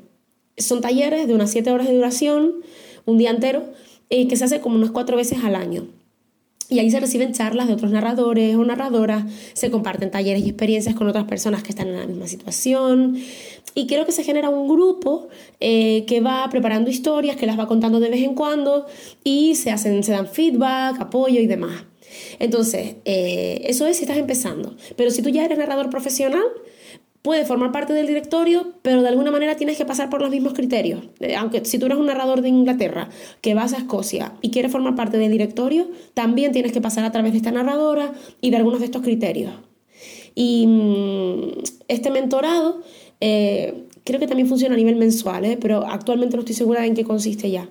Pues ayuda a entender que el directorio es una plataforma para apoyar a gente que cuenta cuentos tradicionales en Escocia. Es lo que más apoyan. Eh, puede que los narradores inventen sus propias historias o incluyan algo mm, de drama o comedia en su estilo, pero estos elementos solo pueden ser añadidos a la principal actividad de contar historias tradicionales. Es lo que ellos defienden. Entonces, un requisito básico eh, para formar parte del directorio es que deben verte contar dos o tres historias pues uno, dos, tres narradores del país que ya estén en el directorio y valorarán, entre otras cosas, pues tu, tu, pues tu estilo, ¿no? La voz, las pausas, los gestos, mm, la relación del narrador con la audiencia, cómo conecta, eh, cómo conecta entre historia y historia, ¿no? El hilo conductor o no, la confianza del narrador en sí mismo, en fin, valoran y te dan como el sí el sí, venga, ya estás en el nivel para formar parte del directorio o te dicen no, pues sigue trabajando, ¿no? Y también existe el requisito de mantenerse en formación continua. Lo que pasa es que no estoy segura de cómo valoran eso. Y en cuanto al funcionamiento del directorio, pues yo creo que hay algunos aspectos a mejorar. Cuando yo estuve allí, pues veía que había mucha gente que no estaba contando que seguía en el directorio, ¿no? Le, faltaba eh, actualizar, actualización. Y también creo que la forma de acceder, pues podría eh, bueno, yo creo que es un tema muy, muy complejo, ¿no? Pero bueno, ahí está, existe y es útil. Y bueno, eh, para ir terminando, el Scottish Storytelling Center acoge cada año en octubre el Scottish International Storytelling Festival, que ya va por más de 30 ediciones. Y este festival ayuda a generar una conexión del Storytelling Center más allá de Escocia y a dar a conocer este lugar que, bueno, eh, fíjense, estamos haciendo esto, con lo cual internacionalmente despierta mucho interés y el hecho de que sea un centro único de estas características es muy llamativo para los que nos dedicamos a contar historias. Eh, y también comentar que en el Scottish Storytelling Center eh, también tienen lugar las sesiones de cuentos y los espectáculos de narración durante el famoso Fringe cada verano, que si no han visitado totalmente recomendable. Y bueno, solo decir que los escoceses en general pues son abiertos, son cercanos, su casa es tu casa, puedes pasar, y ponerte cómodo. Y en esta casa de las historias del Storytelling Center, mucho mejor si también te traes contigo una historia. Y para despedirme, quería contarles que hay un proverbio escocés que dice, A story is told eye to eye, mind to mind, heart to heart. Una historia es contada de mirada a mirada, de ojo a ojo, de mente a mente y de corazón a corazón. Y este proverbio es el lema del Storytelling Center y se encuentra escrito en una pared museo maravillosa, llena de sorpresas, tras pequeñas puertas de madera labradas a mano, en las que puedes conocer historias tradicionales escocesas que están ahí escritas y esculpidas por diferentes artistas. Así que bueno, eh, la conclusión es clara. Si te interesa el mundo de la narración y visitas Edimburgo, no dejes de ir al Storytelling Center. A la entrada, si te sientas en una pequeña esquina donde hay un teléfono y lo descuelgas, te contarán historias.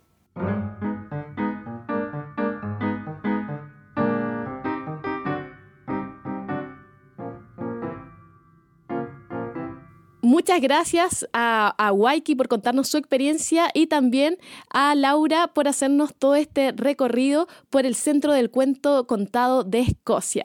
Eh, ¿Qué les pasa, compañeros? ¿Qué les pareció la, la entrevista? ¿Qué les sugiere comentar de este fantástico espacio? Bueno, pues por las palabras de Waiki deducimos que es un festival bastante eh, potente, bastante interesante y que al menos eh, él lo pasó bastante bien, ¿no? Que fue eh, bien recibido, acogido y que, y que disfrutó mucho.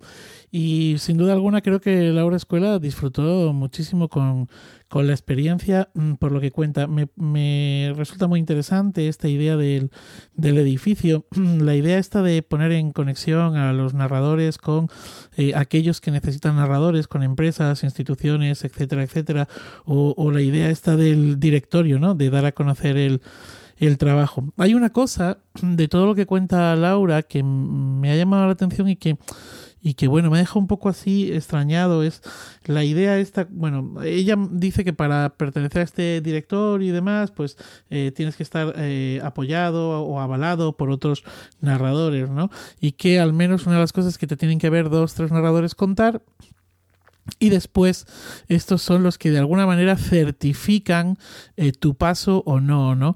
Eh, claro, cuando a ti te certifican, o sea, no, no entra en detalles y no, no, explica cómo se certifica esto, ¿no?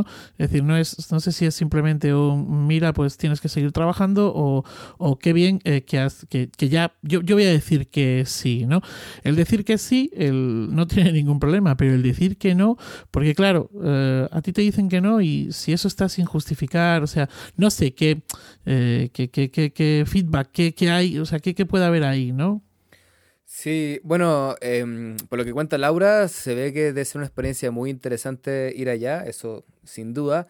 Eh, pero claro, tiene muchos puntos que son como muy interesantes y al mismo tiempo como que dan ganas de preguntar más cosas, ¿no? Como esto que comenta Manuel.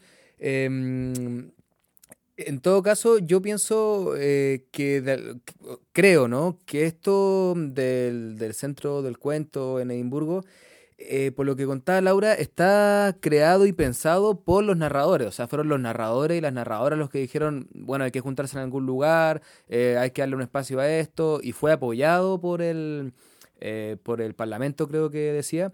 Eh, pero no es que nació de una universidad o de, no sé, de un centro de teatro, sino que fueron los narradores. Y de alguna forma eso como que le da una, una eh, como que lo legitima de base.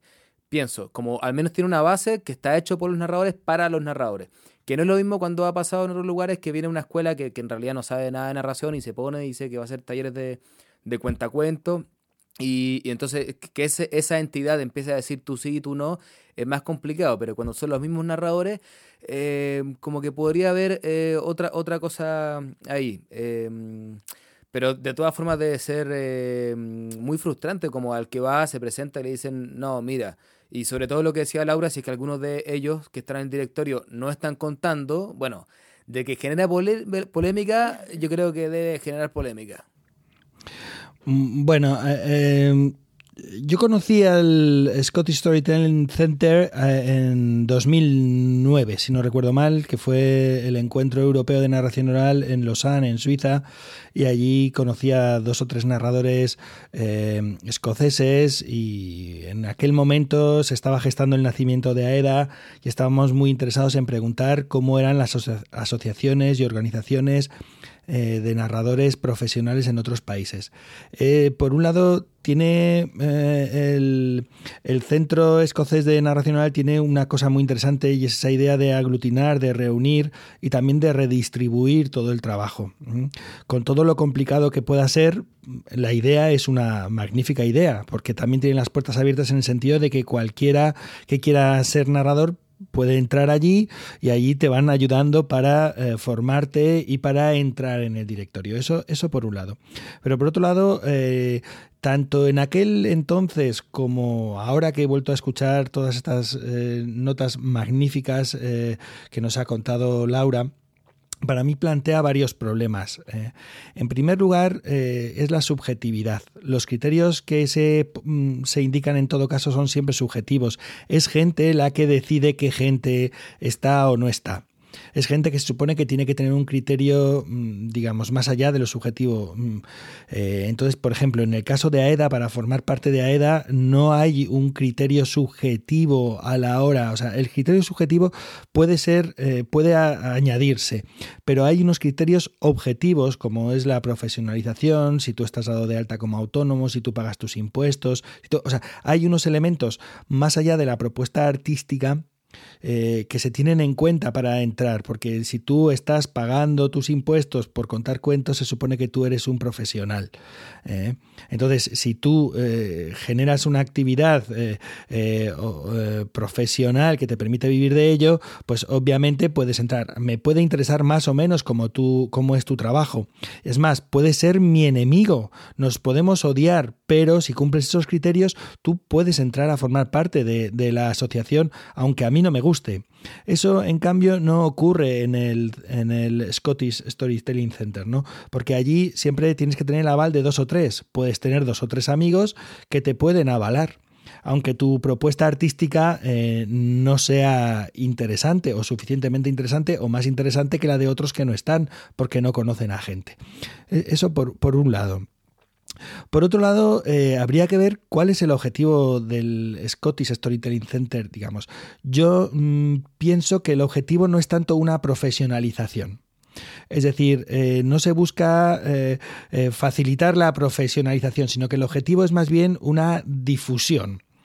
Eh, la difusión del oficio de contar no exactamente, sino la difusión del cuento popular, que se cuenten cuentos populares, que se cuenten cuentos escoceses, que el cuento se revitalice. Por eso eh, tienen las puertas abiertas y hay formación, sobre todo en niveles iniciales, para que la gente, maestras, maestros, bibliotecarios, eh, educadores que tengan interés en contar, puedan tener unos, mm, unos, unos rudimentos básicos para ponerse a contar historias. Entonces, no sé si el objetivo exacto, claro, es eh, la profesionalización.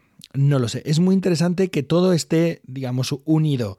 Pero eh, no sé si el objetivo es el adecuado, porque eh, según yo tenía entendido, pero esto no lo he podido confirmar. O sea, yo he escuchado el audio, he estado buscando información, pero no lo he buscado en su web, no lo he podido confirmar, ¿vale? Os voy a contar, y perdonad que me estoy alargando un poco en mi primera intervención, os voy a contar un poco lo que yo tenía entendido, pero que no consigo encontrar en ninguna parte.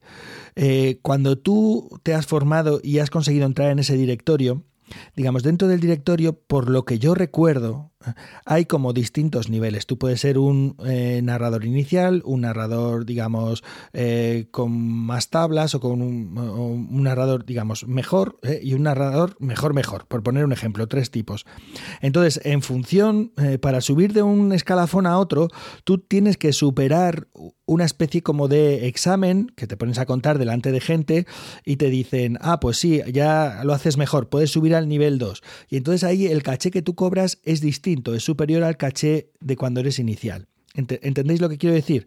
Entonces, eh, de hecho, tú dices, no, yo quiero cobrar más. Ah, bueno, pues tienes que subir al siguiente nivel. No, yo ya lo hago bien. Bien, pues examínate, te pones a contar y te dicen, no, pero te falta un poco, pongamos, por ejemplo, ¿no? Te falta un poco de presencia escénica. Mira, ¿por qué no trabajas con tal narrador que toca mucho esa técnica y para que tú mejores y cuando ya lo hayas hecho vienes otra vez y te decimos. ¿eh? O sea, esa era la idea que yo tenía, que yo recordaba del Scottish Storytelling Center, que te ayudaban, digamos, a ir progresando y que eso facilitaba de alguna manera que eh, pudieras ir medrando, ascendiendo y cobrando cachés más dignos en el sentido de que, bueno, tú eh, viene un colegio y te dice, porque contactan, los colegios contactan con el centro y dicen, queremos un narrador que para que venga a contar a todo el colegio, son cuatro funciones, pero solo tenemos 300 euros. Bueno, pues os mandamos un inicial. Tenéis todos estos iniciales, podéis elegir, ¿vale? Porque está dentro del caché de los narradores iniciales que se van fogueando y que cobran algo menos. ¿Vale? Eh, eh, entonces, esa es la idea, pero cuando alguien ya considera que ya cuenta mejor que para estar en un inicial, pues pasa al siguiente y, así va ocurriendo y va cogiendo eh, más caché y también va proponiendo unas, va teniendo unas propuestas artísticas mejores. Pero insisto, esto ni lo ha mencionado Laura, ni he sido capaz de encontrarlo. en la web. Es más, lo que sí que he encontrado en el directorio ha sido algo así como el gran grupo de gente que le gusta contar cuentos que le gusta contar cuentos y que cuentan cuentos. Y le he preguntado a Laura, luego eh, fuera de micro, después de haber escuchado el audio, oye, pero los cachés, ¿qué tal? Bueno, pues los cachés, eh, en mi opinión, son cachés bajos que no te permiten eh, o que es muy difícil profesionalizarse en ese sentido. ¿no? Quizás haya un grupo de narradores más antiguos que, fijaos, están también como en, puestos eh, muy relevantes dentro de todo lo que es esa estructura, que son también los que deciden. Hay una narradora que dice si entras o no entras en el directorio. Es una cosa muy, muy sorprendente para mí, ¿no? O por lo menos eso es lo que me ha parecido escuchar a Laura, ¿no? Eh, eh, entonces, que, a lo mejor esos sí que están cobrando unos cachés más grandes o, unos cachés más dignos o mejores o peores, pero mm, no sé si eso ocurre ocurre en todos los casos. ¿eh? Mm, y perdonad que me he extendido mucho, seguimos hablando, pero, pero esto así como de entrada.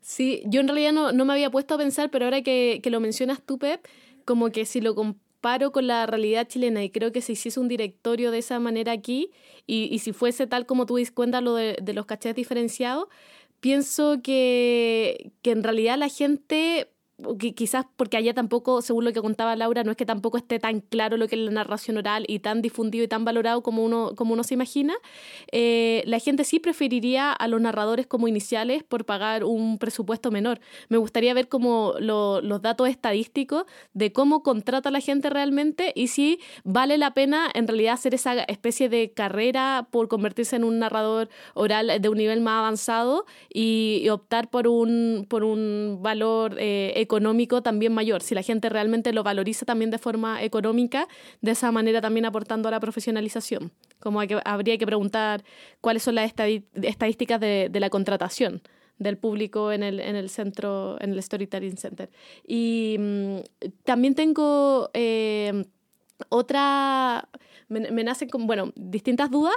Eh, una también es, referido a lo, a lo, que tú decías, si era de fin profesional o de fin como más comunitario, de que la gente tuviese la posibilidad de rescatar el, el patrimonio oral.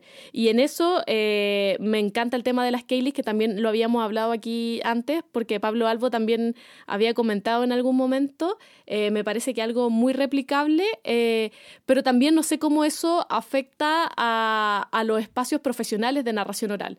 El que la gente simplemente se junte a contar historias para rescatar el patrimonio, que es algo que a mí me encanta, pero también puede ser que el público asista a esas reuniones y como la gente no es profesional, puede ser que los cuentos se cuenten de una manera, no sé, quizás más aburrida y que eso también haga que, el público se aleje. No sé, me, entran muchas dudas que, las comparto para conocer sus opiniones también.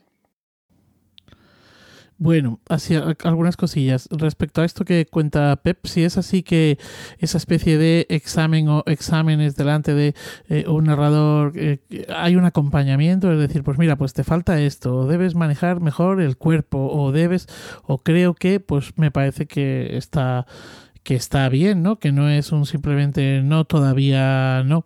Eh, otra cosa es que, los criterios, bueno, ¿cuáles serían los, criterios, ¿no?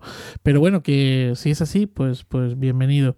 Sobre el tema de los cachés y demás y, y todo esto que se estaba comentando también, Hombre, yo creo que eh, tú decías, Nicole, lo de, bueno, quizá el que contrata a lo mejor lo que quiere es, eh, se tira hacia lo más eh, barato, lo más económico. Lo que pasa es que eso no es necesariamente una cosa allí, o sea, eso ocurre también aquí. Es decir, aquí hay narradores con cachés muy bajos y, bueno, pues tienen que hacer, para ganar 800 euros, pues tienen, hacen ocho funciones y otros narradores que tienen ya un trabajo, unas Es decir, que, bueno, pues que su trabajo es que realmente vale ese caché, ¿no? Y con dos funciones han hecho esos 800 eh, euros, ¿no? Mm, y luego sobre las Kayleys, bueno, yo creo que las Kayleys si están bien publicitadas, bien anunciadas, etcétera, etcétera, la gente sabe a lo que va, tanto a ver como a escuchar, como a, participar, no creo que sean espacios que quiten el trabajo de los eh, profesionales. Otra cosa es que un ayuntamiento, por ejemplo, digo ayuntamiento porque son la mayor parte de los que programan, ¿no? De donde salen los fondos muchas veces aquí en España, pues un ayuntamiento decida que va a tener una programación en las bibliotecas a base de Keylis. Pues claro, eso es otra cosa.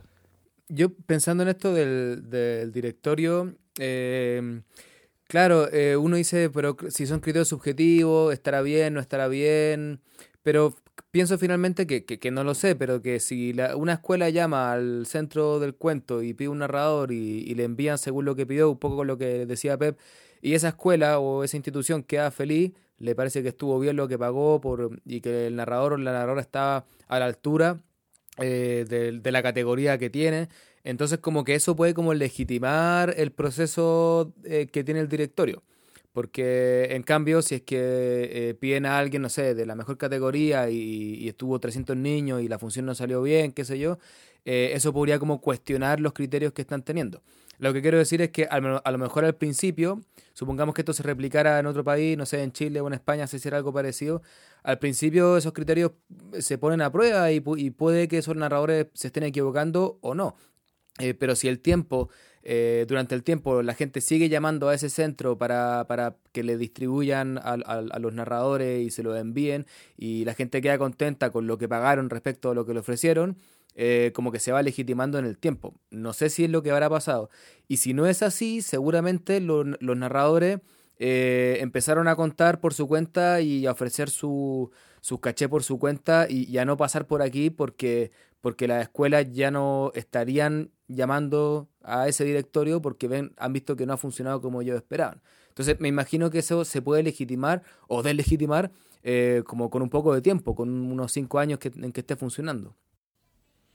Sí, bueno, eh, no, o sea, eh, no quiero que os quede la idea como de que yo tengo muchas pegas tal. O sea, a mí el centro como un espacio de encuentro, un espacio de reunión, un espacio de reflexión y de formación también, y un sitio donde te pueden acompañar en tu proceso digamos, de búsqueda de tu propia voz, de, de formación con formación de tu propio repertorio, de profesionalización, a mí eso me parece absolutamente magnífico. Por no hablar del propio Donald, Donald Smith, al que, al que han mencionado Laura, yo lo conocí en el 2009 y he coincidido con él en más ocasiones, en más eh, encuentros de, la FES, de la Federación Europea de Narración Oral, y es un tipo extraordinario, muy cabal, capaz de acercar posiciones eh, como moderador, de acercar posiciones muy dispares, muy diversas y de encontrar puntos de encuentro, ¿no? de, llegar a puntos de encuentro. Entonces, eh, Donald Smith, que está ahí al frente, es el director del centro, él no cuenta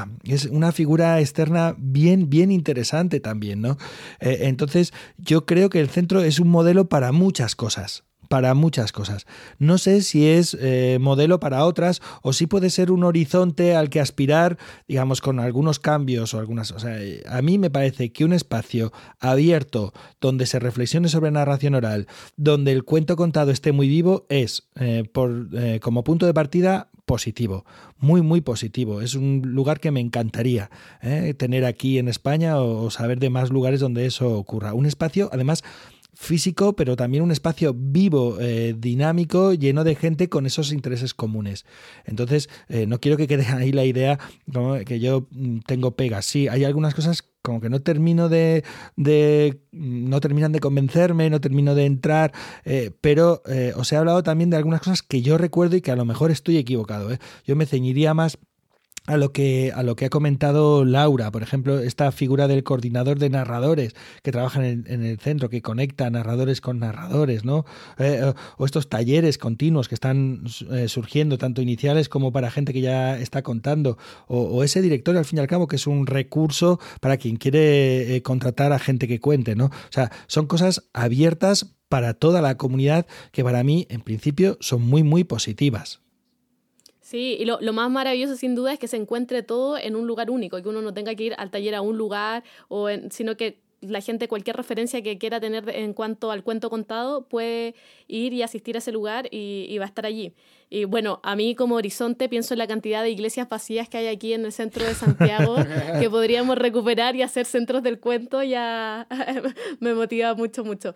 Eh, con respecto al directorio, creo que a lo mejor podría, como la forma de mejorarlo, podría ser que hubiese en ese jurado que cataloga a los narradores un jurado del público, como un voto del público, por decirlo de alguna manera porque, mm, eh, o sea, que, distintos públicos o personas que van a funciones puedan eh, eh, catalogarlos de alguna manera, ponerle nota, algo así, porque a mí me pasa que hay muchos narradores que, por ejemplo, no me gustan y, que si yo fuese la persona que lo tuviese que poner en un, directorio, probablemente lo evaluaría mal porque no me gusta tal y tal cosa, pero veo sus funciones y veo que hacen muchas funciones a la semana y que tienen público, entonces digo, si a la gente le gusta, ya es un narrador y uno no, mi, mi opinión de lo que creo opino de la narración real no debería interferir en, en su trabajo.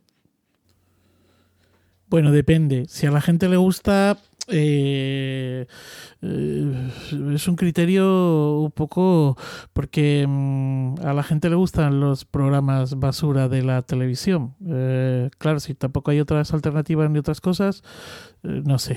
Sí, yo creo, yo, yo, yo, creo que haría falta una especie como de público cualificado en ese sentido, ¿no? A lo mejor no solo otros profesionales, puede haber algún crítico, algún público que sepamos claro, que, público que, se, que sepamos que es público habitual de cuentos, porque no es una cuestión, es que poner notas es una cosa muy complicada en el tema del arte, de verdad. Este tema fue una grandísima discusión en, la, en el nacimiento de Aeda.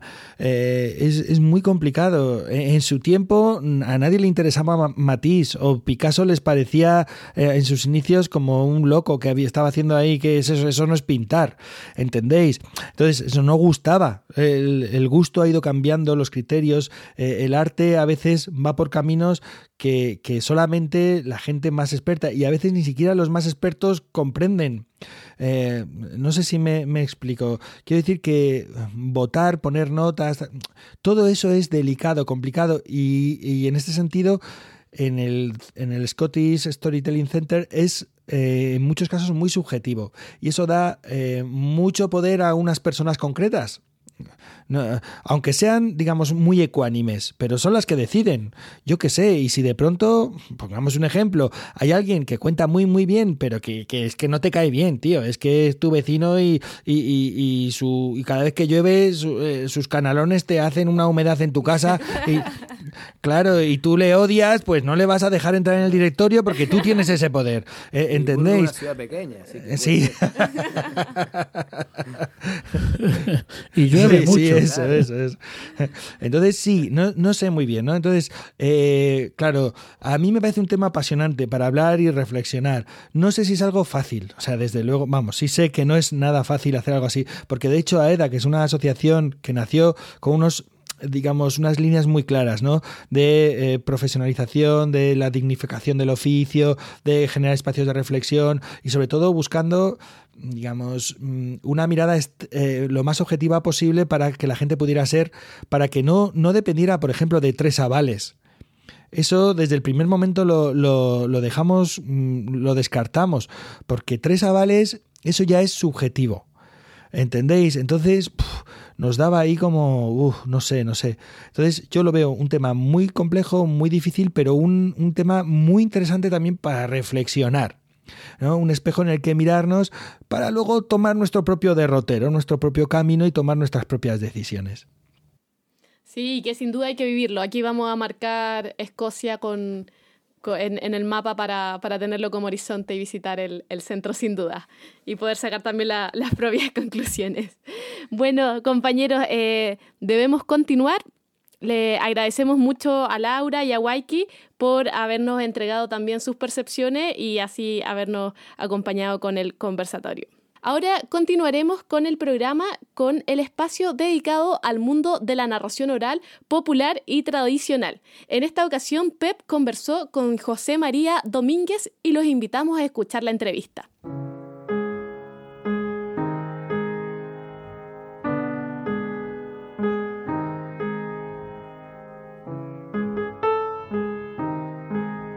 Estamos en Aigal, en Extremadura, en Cáceres, eh, con José María Domínguez. Hola, ¿qué tal? ¿Cómo estás? Bien, buenos días. Eh, él es licenciado en Geografía e Historia y bueno, nosotros lo conocemos sobre todo porque es un estudioso del folclore, de la tradición, una persona entusiasta por lo que son las tradiciones orales y vamos a empezar por saber de dónde te viene esta afición, cuánto tiempo hace que a ti te interesa la tradición oral.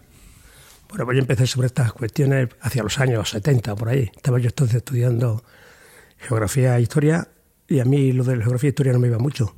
Me iba más la, cuestión de antropología, de, de folclore, de etnografía, eso es lo que me, me molaba.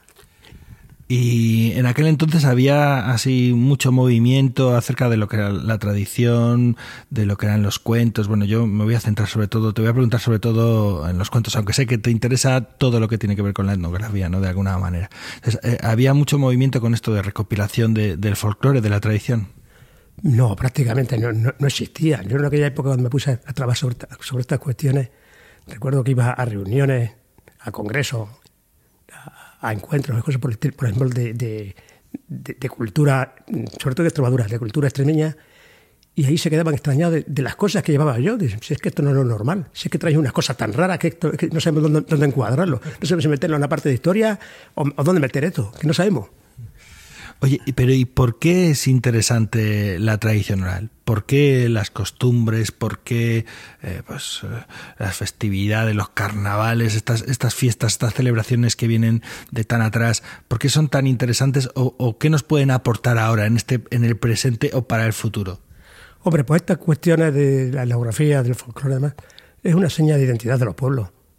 Lo, importante es que te diga, mira, este pueblo tiene tal cosa, se distingue por esto, se diferencia por lo otro porque llegar a una unificación, por ejemplo, de, tradiciones, de, lo que es el folclore, copiar de un sitio, copiar el otro, puede perder un poco la identidad de los pueblos, las raíces. Y prácticamente un pueblo que no tiene historia ni tiene raíces es un pueblo demasiado triste. O sea, desaparece la gente ni se inmuta.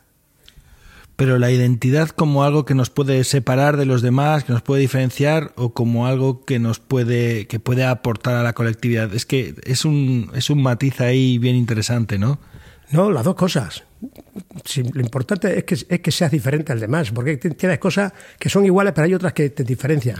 La lengua, la, cualquier tipo de romance, leyendas, tradiciones, te diferencia de la del otro pueblo. Pueden ser muy parecidas. Incluso mm, estudiando la, cuestión de, del folclore, de antropología, es una base histórica.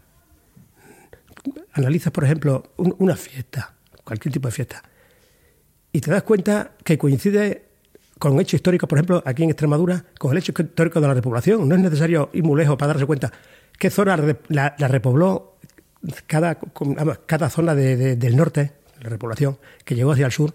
Cuando ves una, una leyenda, cuando ves una tradición, una costumbre, dices, coño, si esta es la misma, la misma que está en Asturias, si es la misma que está en León, si es la misma que está en el otro lado.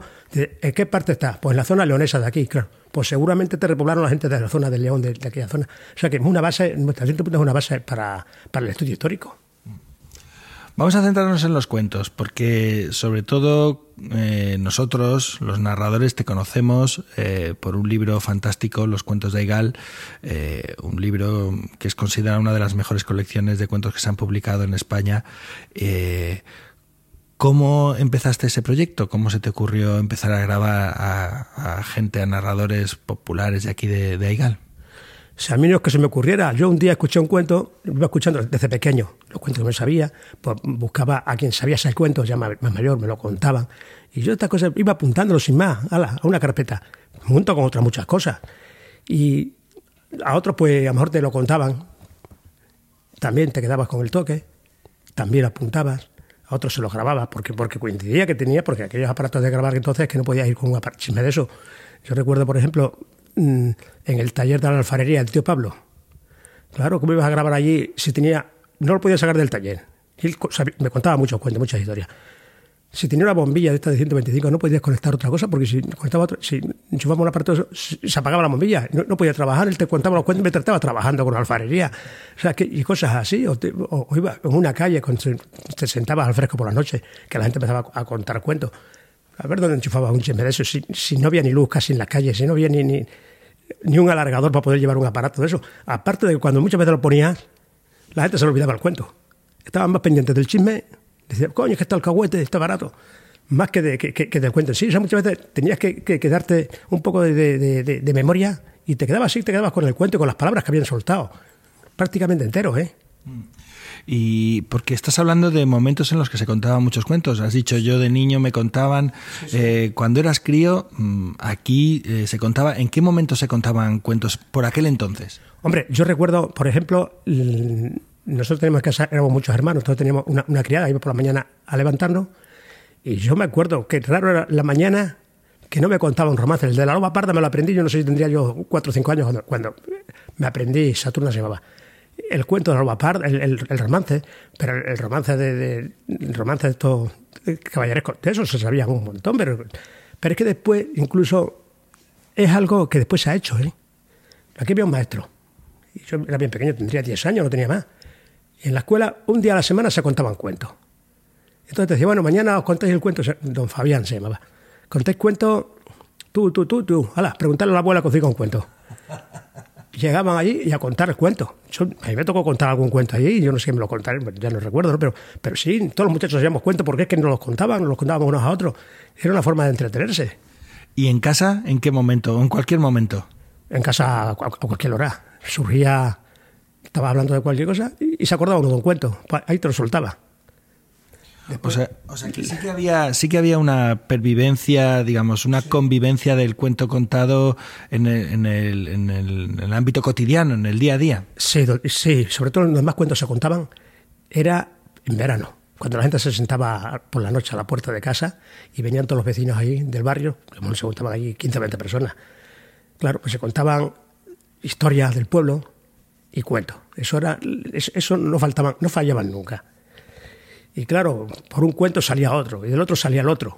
Claro, pues mejor te encontrabas con una persona, eh, me cuenta un cuento, ¿y de qué? Si es que mismo no me acuerdo de ninguno. Eh, me cuenta el, el, del lobo aquel. Claro, le contaba lobo. Pero eso se lo, se lo decía a lo mejor, estando al fresco, le me cuenta el del lobo y la zorra. Pues ya el otro se sabía el del escarabán, el otro se sabía otro. toda la gente a contar cuentos. Y había, había noches que, que era solo contar cuentos. ¿Cómo esa señora que hace vosotros cuenta cuento? Pues así, pero en, en plan familiar, ¿no? en plan familiar, en plan de, de, de, la vecindad. Y había, eh, eh, claro, en cada calle habría sus corros, la gente hablaría, conversaría, unos estarían cosiendo o no, tomando la fresca, charlando, eh, pero habría algún corro en el que había narradores populares que tenían más fama que otros aquí en el pueblo, es decir, había, oh, que tía no sé qué está contando cuentos, vamos para allá, y los chiquillos iban para allá o no. No, había gente que sabía que, sabían cuentos, sobre todo gente que estaba muy relacionada con la iglesia, sabía muchos cuentos religiosos. Y entonces ibas y esa gente sí, que te lo contaba, te contaba la leyenda, una vez era leyenda, otra vez era, el cuento, otra vez una historia de, religiosa, pero en fin, ellos, ellos eso eran especialistas en contar cuentos. Además, nos tenían a los muchachos, salíamos de, ahí para el portal de la iglesia, todos ahí a escuchar, a escuchar el cuento. Y ellas a lo mejor tan contentas de que le escucharas el cuento. Al día siguiente te contaba otros dos o tres. Oye, ¿y, tienes algún recuerdo de algún narrador, alguna narradora que fuera extraordinario? Alguien, bueno, en el libro hay un montón de personas que tienen algunos con unos cuentos poderosísimos, fantásticos, pero ¿tienes así algún recuerdo de alguien o de algún momento que fue especialmente, pues, emocionante? Hombre, yo mm, no emocionante, pero a pensar y prácticamente porque quizás, son todos, pero mm, yo no lo, llegué a conocer, pero no recuerdo los cuentos que me contara. Y era, eh, uno se llamaba Tío Hilario, vivía en esta calle, era zapatero. Y se conoce que los zapateros son mudados a, la cosa de los cuentos, tienen fama de ello. Y, y Tío Hilario contaba cuentos, sobre todo cuentos de miedo. Te dicen que iban allí a, los muchachos a escuchar, a los cuentos de Tío Hilario y después no se atrevían ni a, ir, a casa, tenían que venir a buscarlo, porque es que no se atrevían a salir por la calle del pánico. Creo que era un, cuentacuento fabuloso de la época. Claro, él murió por los años 60 o así. Yo sí recuerdo que contaba cosas, pero yo entonces muy pequeño no, no, no lo escuchaba. Yo si contaba cuentos no me acuerdo, pero sí, te, te lo dicen la gente. ¿Y ahora ¿Qué tal está la salud de los cuentos contados, de los cuentos populares aquí, en este mismo pueblo o en, el norte de Extremadura? No, yo creo que ya prácticamente están. Los que están recogidos son los que hay. Ya muy poca gente te cuenta, te cuenta cuentos. ¿eh? Yo, yo cuentos así nuevos que eso, puede haber alguno que a lo mejor no hace mucho me contaba un cuento de uno que se habían, su abuelo dice que se lo contaba a los nietos y él lo escuchó y se quedaba un poco con él. Pero vamos, no, no, no, ya gente que se dedique realmente a contar, a contar cuentos, no. Y es que tampoco ya se crea el momento, el espacio ese para contar el cuento.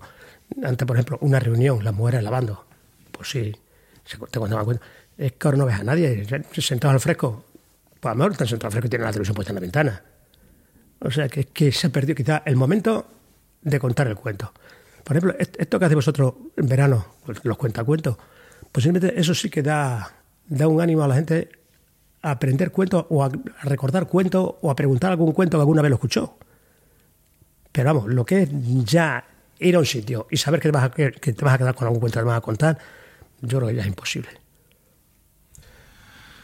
O sea que hay el espacio, digamos, de la narración oral de alguna forma profesional, que es la que está recogiendo ese testigo, pero la narración oral, por llamar de alguna forma popular, eh, eh, no está tan viva ni mucho menos como ha estado.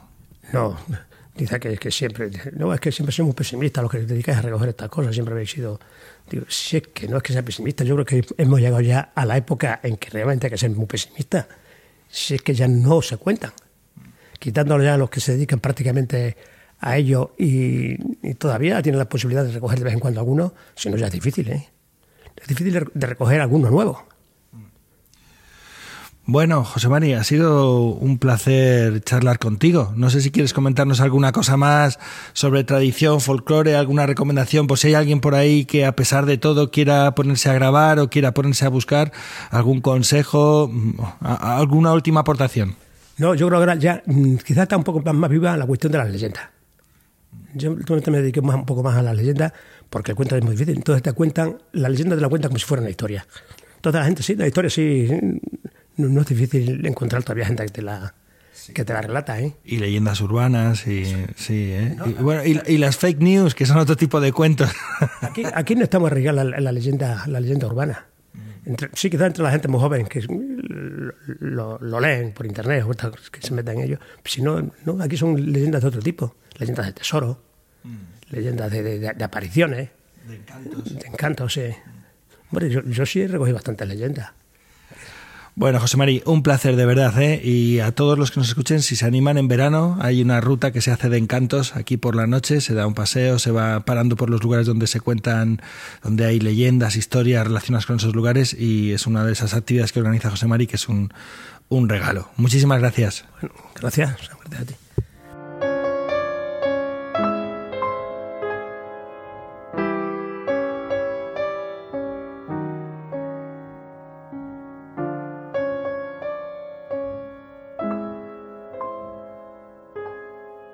Muchas gracias, Pep. ¿Algo que comentar? Sí, bueno, la verdad es que me ha parecido muy interesante esta conversación que has mantenido con José María eh, Domínguez, ¿no? Y bueno, me quedaría con, con, el tío Hilario, me quedaría con eh, esos cuentos de miedo, me quedaría con esas, esos cuentos eh, del alfarero, los cuentos en la calle, a la fresca, ¿no? Esa idea de proximidad que también, de la que también, otro tipo de proximidad no escénica, pero proximidad de la que hablaba Luis Correia en su en su entrevista que hemos escuchado también, ¿no? Me ha parecido fascinante, fascinante lo que cuenta eh, José María. Bueno, a mí también me ha encantado la, la entrevista. A veces caía en una especie como de pesimismo cuando hablábamos de estos espacios en torno al cuento, pero después también con esta luz y ganas de hacer cosas y proyectos, eh, bueno, sin duda una, una entrevista que, que remueve. Eh, sí, a mí me dio un poco de pena, un poco triste cuando dice que, que, ya nadie cuenta cuentos porque, básicamente porque ya no existe el espacio donde se contaban antiguamente. Ahí ponía el ejemplo de las mujeres lavando ropa y bueno, ahora hay lavadora, entonces ese espacio se va perdiendo. Y como que de alguna forma van quedando pocos tíos hilarios ya en nuestro mundo. Y eso me hace pensar y conecto aquí con, la, con las Kayleys, por ejemplo, porque de alguna forma los gestores y narradores orales eh, los que trabajamos narración oral, eh, quizás somos responsables de dar esos espacios, no solo el cuento profesional, sino que también que, que hayan espacios para que la gente cuente, porque ya no están los de antes, como decía José María. Bueno, entonces inventémoslo. Y creo que esto que hace eh, las Kaylee o, lo que hace Pablo Albo con, la, con las Kayleys eh, españolas, digamos, la versión eh, ibérica de, la, de las Kaylee, eh, es algo interesante que, que se puede ir replicando para dar esos espacios. Bueno, yo mm, para mí es muy emocionante hablar con José Mari siempre. Eh, él es de Aigal, Aigal es el pueblo de, de, mi mujer, de mi compañera. Nos conocemos hace tiempo y la colección de cuentos fue una grandísima aventura. La colección que publicó tardamos tres años en ordenar todos esos materiales, publicarlos y es una colección eh, fantástica, considerada de las mejores eh, publicadas en España. ¿no? Eh, o sea, un regalo tener a un vecino como él. ¿no? Eh, siempre que hablo con él y con otros eh, folcloristas como él, eh, con esa misma eh, con, ese mismo discurso siempre tengo la sensación de haber rozado con la yema de los dedos mmm, un tiempo y un espacio mitológico en el que los cuentos contados habitaban entre nosotros es decir como que hemos estado tan cerca de ese momento en el que los cuentos tenían esa pervivencia esa convivencia eh, y que actualmente es cierto mmm, es muy difícil yo que he hecho algo de recopilación muy poco, es muy difícil encontrar los viejos largos cuentos. Es verdad que la oralidad pervive, es verdad que se cuentan otras cosas. Es verdad, las leyendas, las leyendas urbanas, las historias de vida, sucedidos, las fake news, todas estas cosas, o sea, to toda la oralidad nos, nos rodea, eh, pero los viejos, grandes, maravillosos cuentos, esas estructuras orales poderosas, enormes, complejas, difíciles, eso cada vez es más difícil encontrarlo eh, eh, en versiones completas, grandes, ricas, eh, a, a, narradores que sean capaces de contarlo, ¿no? Entonces, es cierto, da esa sensación como de haber estado tan cerca, ¿no? Yo me imagino a los griegos eh, hace 2500 años pensando que hacía apenas dos generaciones ya había habido aquellos héroes y apenas tres generaciones ya habían estado los dioses por ahí, por esos mismos valles, ¿verdad? Y, ya no estaban. Pues es una sensación similar, ¿no? Como que hace apenas una generación o dos los cuentos estaban aquí, llamaban a tu puerta, estaban en cualquier sitio y ahora eso casi es como, como un grupo secreto, los que los conocemos, los que los, los transitamos, los que los habitamos, los que les damos aliento, ¿no? Es, es una sensación que, que, me embarga siempre que, que escucho estas conversaciones. Mm. Sí, por un mundo con más cuentos y menos fake news. Bueno, y pa para, para, ir finalizando este capítulo, vamos con la agenda eh, que nos permitirá conocer lo que está pasando, lo que ha pasado en estos días en el mundo de los cuentos en Iberoamérica. La verdad es que por acá en Avia Yala estamos en plenas vacaciones de verano, por lo que no hemos logrado dar con ningún festival, pero aprovechamos de pedirle a todos los oyentes que nos envíen datos de la cartelera cuentera de sus ciudades y para así poder ir mostrando lo que está pasando aquí en el podcast. Y vamos a ver qué hay por Europa.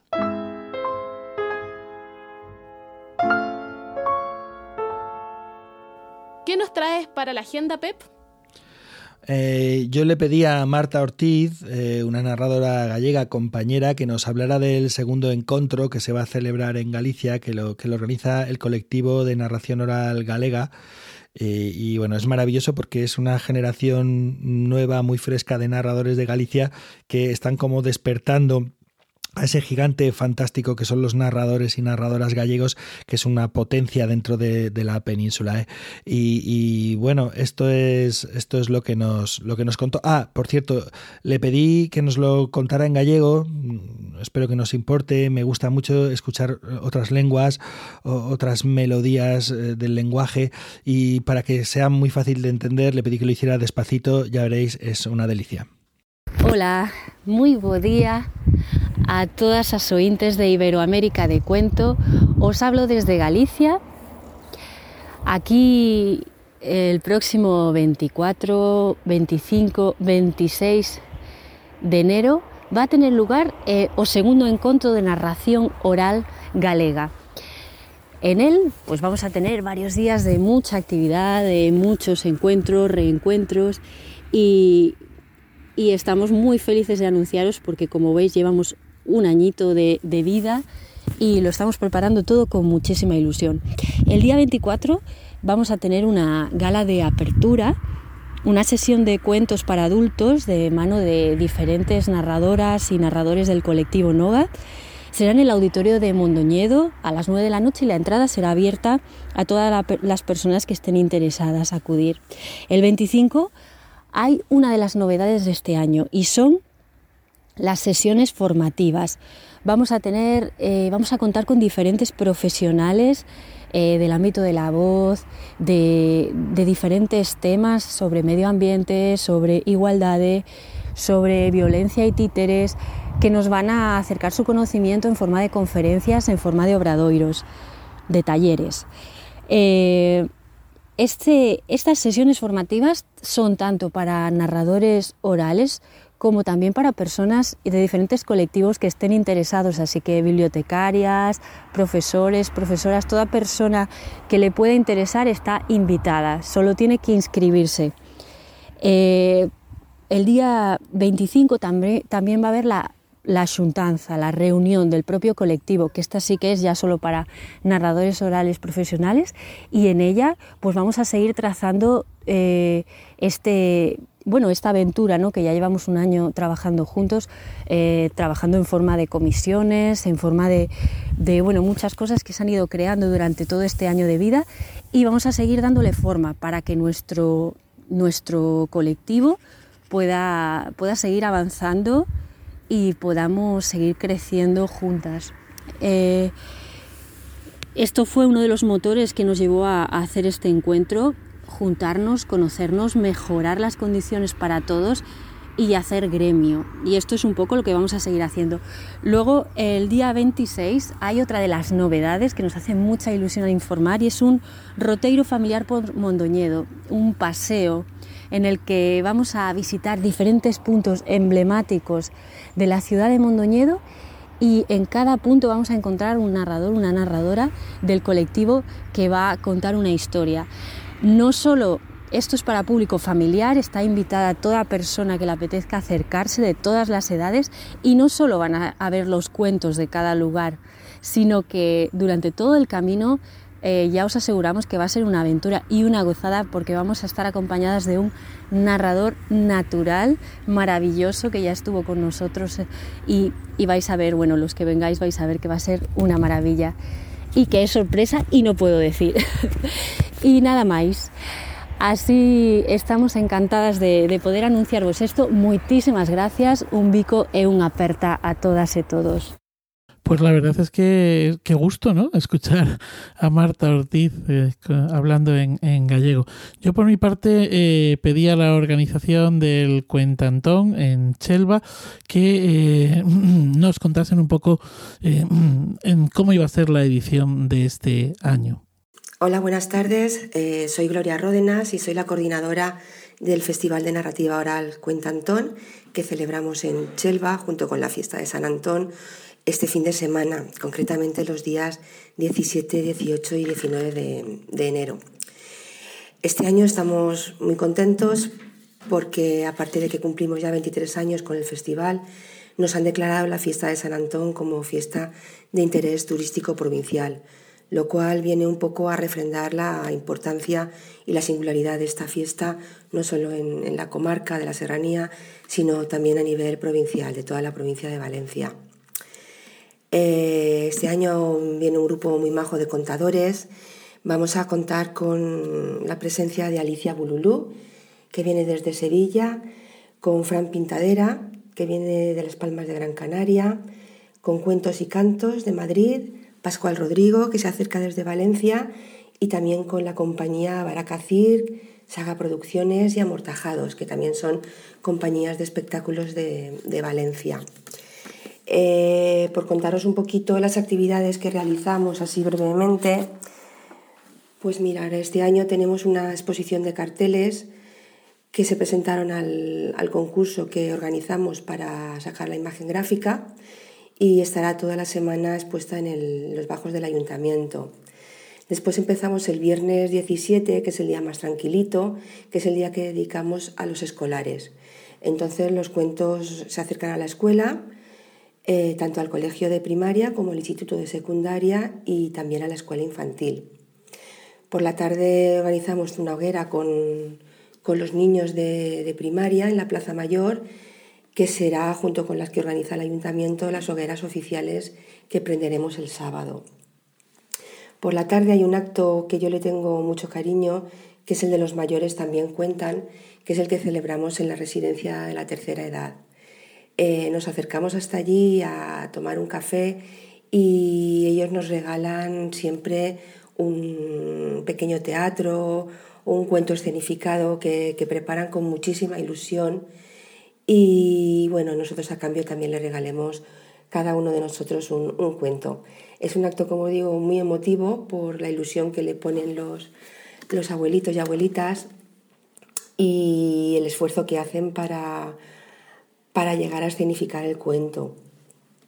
Este año, como os he dicho, nos han declarado eh, fiesta de interés turístico y organizaremos también el viernes un acto de reconocimiento oficial con un brindis de honor para todo el que se quiera acercar hasta la placeta de la Teja. Y ya para acabar eh, el viernes eh, sí que lo haremos con un poco de nocturnidad y alevosía. Tendremos el espectáculo de café teatro de Amortajados en un escenario singular como es la mezquita de Benaexa, en el barrio del Arrabal, barrio morisco. El sábado 18 es el día fuerte.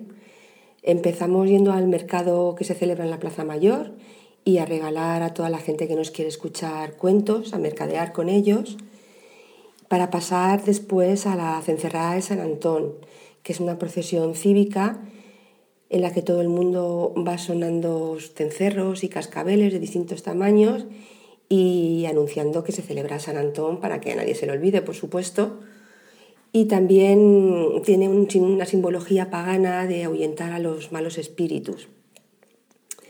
Eh, para, después de comer tenemos el plato fuerte de, los más pequeños, que es el Teatro para Peques, en el que vamos a programar este año un musical de Saga Producciones, que es El Mago de Oz, que espero que les guste muchísimo, porque el del año pasado ya tuvo mucho éxito, ya que los musicales es un género que no solemos programar mucho por aquí, por estas zonas del interior. A las 7 tendrá lugar un espectáculo itinerante de acrobacias y fuego que, que dará lugar al encendido de oficial de hogueras que os he dicho en la Plaza Mayor y a partir de ahí ya realizaremos la travesía de los cuentos, el reparto de joyas y palabras, que a ritmo de batucada recorre todas las calles del centro histórico hasta volver a llegar a la Plaza Mayor. Descansaremos un poquito al amor de la lumbre para, cenar y después nos eh, sentaremos con los vecinos en las hogueras que han hecho para tomar un café con ellos y bueno, escuchar también lo que tienen que contarnos y regalarles nosotros también algún, algún cuentico que otro. Y ya sobre las 12 empezará a salir la rondalla de San Antón, que es una rondalla muy peculiar, eh, también llamada rondalla del empujón y que, bueno, no os voy a contar nada de ella porque los que vengáis a disfrutarla creo que que haréis bando de, lo que aquí veáis. Acabaremos la noche un poco canalla con una verbena. Y bueno, el domingo es un día también muy íntimo y muy de juegos tradicionales, Empezaremos a las once y media con las carreras y juegos populares. Después comeremos todos los vecinos en, las hogueras que, que, tenemos aún prendidas, en los rescoldos que nos quedan del día anterior. Y, ay, se me olvidaba, la bendición de animales, por supuesto, la bendición tradicional de animales de San Antón se celebrará antes de comer a las doce y media. Y bueno, ya nos queda el último acto, que es el de chocolate y cucañas, que se celebra también en la Plaza Mayor y en la que participan pues eh, todos los jóvenes y, no tan jóvenes que tienen ganas de, de jugar a las cucañas, a las carreras de sacos, bueno, a juegos tradicionales. Bueno, como veis, un programa cargadito de actos en los que se, funden la palabra y el fuego en un fin de semana mágico que, bueno, como os he dicho, ya cumple 23 años y que esperamos que os guste a todos los que venís a visitarnos y los que no vengáis, pues que por lo menos sepáis que existimos y os deis un huequito en el mes de enero de cualquier año porque aquí seguiremos, seguiremos estando con el Cuentantón. Muchas gracias.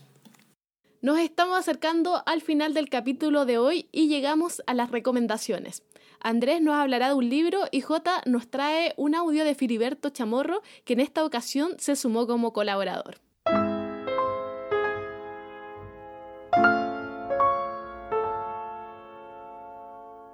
Ya que Pep conversó con José María Domínguez, voy a aprovechar de recomendar Los cuentos de Aigal, cuentos populares de la Alta Extremadura, un libro gigante y sencillo al mismo tiempo que fue publicado en España por Palabras del Candil. En esta colección de cuentos nos encontramos con cientos de historias que recopiló José María Domínguez Moreno en el pueblo de Aigal, del que ya hablaba Pep recién, que es eh, un pueblo cercano a Cáceres, en la comunidad de Extremadura. La transcripción mantuvo la particular forma de hablar de los habitantes del pueblo, bueno, ya escuchaban a, José María recién, pero haciéndolo legible. Entonces, al leer cada historia, tenemos la sensación de, estar en una taberna o en una posada o a la salida de la iglesia o caminando por el campo, acompañado de algún narrador ocasional. Hay versiones maravillosas de cuentos clásicos, bueno, muchísimos chistes, eh, cuentos de tontos, de curas y de sabios, de animales, de enamorados, pero quizá lo más interesante, o al menos en mi caso, en mi experiencia lectora, sea encontrar historias que uno de una manera u otra ya conocía. Por ejemplo, es posible ver perfectamente cómo se mantuvo la estructura de un cuento clásico, eh, como El lobo y los siete cabritillos, pero alimentado de la esencia misma del pueblo, o sea, en su versión local, algo realmente maravilloso. Podemos oír al leer a las viejas y los viejos que repitieron esta historia y que al olvidar improvisaron y que al improvisar dieron una nueva impronta a este cuento y a otros. Entonces leer este libro, Los cuentos de Aigal, es ver el viaje de los cuentos. Yo me acuerdo que mi papá contaba, que su papá contaba de algo que le había ocurrido a un señor conocido. Eh, esta historia que contaba mi abuelo decía que este señor había apostado con sus compadres que se metía a un cementerio de noche y enterraba su espada al final del camino. Y eso hizo. Pero cuando giró, con la espada ya enterrada, con el cementerio oscuro como boca de lobo, sintió cómo le tiraban de la capa. Y entonces cayó muerto del susto. Claro, porque pensó que había sido un fantasma, pero en realidad había sido que la espada había enterrado la capa sin querer y por eso sintió el tirón. Y yo estaba seguro de que esto le había ocurrido a, un conocido de mi abuelo en algún cementerio de Colchagua, en el Valle Central de Chile, pero fíjense que en Aigal, a miles de kilómetros de distancia, pasando un océano entero hacia el interior de España, en un pueblo de no más de 2.000 habitantes, se contaba la misma historia y fue recogida por José María Domínguez. Al encontrar esta historia de los cuentos de Aigal, me sentí yo también parte del viaje de los cuentos y me sentí unido al mundo. Y pensé en que todos hemos sido migrantes y todos hemos contado y escuchado historias, y que contar cuentos nos hace más humanos. Y quizá eso es lo que tienen los cuentos, que nos conectan otra vez con el mundo. Además, y esto también es personal, tuve la suerte de estar en Aigal hace un par de años y al escuchar hablar a su gente me di cuenta del cariño y el respeto con el que se habían recopilado estas historias. Los cuentos de Aigal es un tesoro, una de las mejores recopilaciones de cuentos que he leído y por eso lo recomiendo encarecidamente.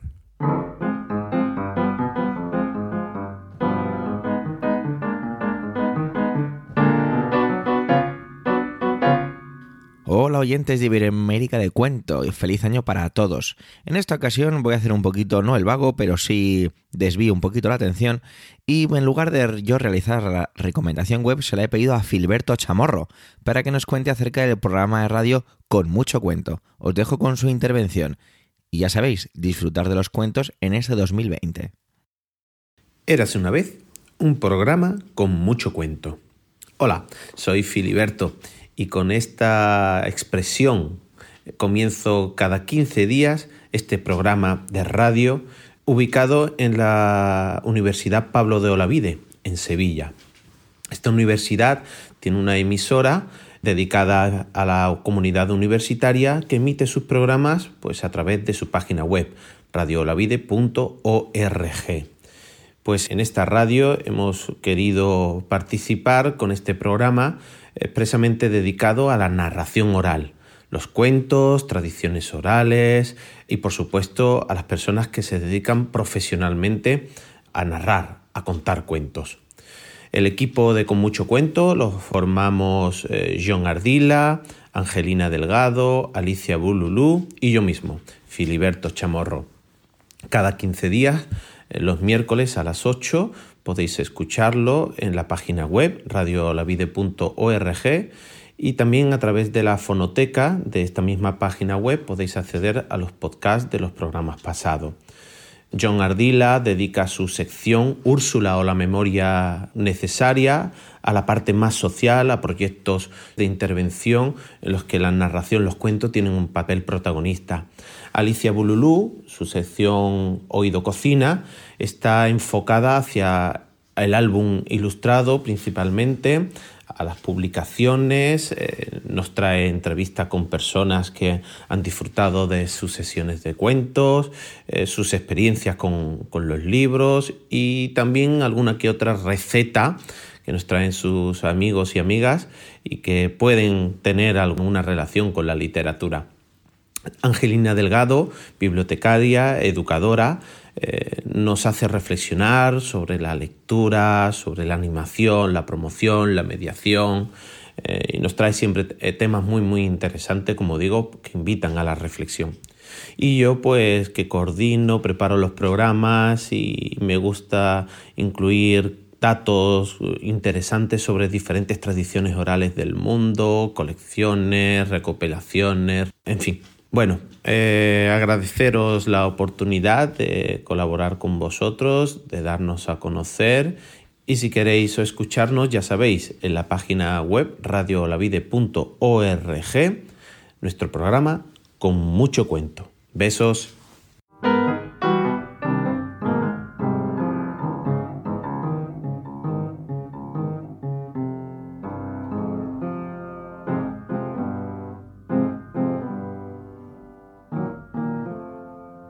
Gracias compañeros por este programa con el que le damos inicio al año 2020 de Iberoamérica de Cuento.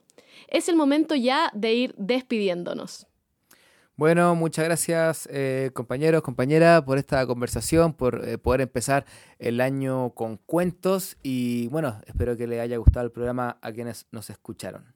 Bueno, pues un placer como siempre estar con eh, vosotros, estar contigo, Nicole, y disfrutar de este ratito de palabras, que además se convierte como una especie de oasis dentro de las múltiples cosas que tenemos eh, que hacer, ¿no? Gracias. Y bueno, igualmente ya sabéis, para mí es una fiesta eh, contar y lo segundo que más me gusta es hablar de contar, que es lo que hacemos aquí. Así que encantadísimo y, bueno, muchísimas gracias. Un ratito fantástico. Ojalá os haya interesado los contenidos y, bueno, eh, las aportaciones. Hasta el próximo mes. Yo también, por mi parte, como siempre, un gustazo. Eh, estar aquí compartiendo con todos en torno a los cuentos. Les recordamos que esto es Iberoamérica de Cuento, un podcast mensual dedicado al mundo de la narración oral en Iberoamérica, realizado por Manuel Castaño de Legolas Colectivo Escénico desde Alcalá de Henares, también por Pep Patria de Cervantes. Eso, faltaba ahí la intervención, no se olviden. También por Pep Bruno desde Guadalajara, España, dejo tu espacio, Pep. Sí, la capital mundial del cuento contado. Exactamente. Y de Chile, aquí Andrés Montero, quien me acompaña, y quien les habla, Nicole Castillo. Un país levantado.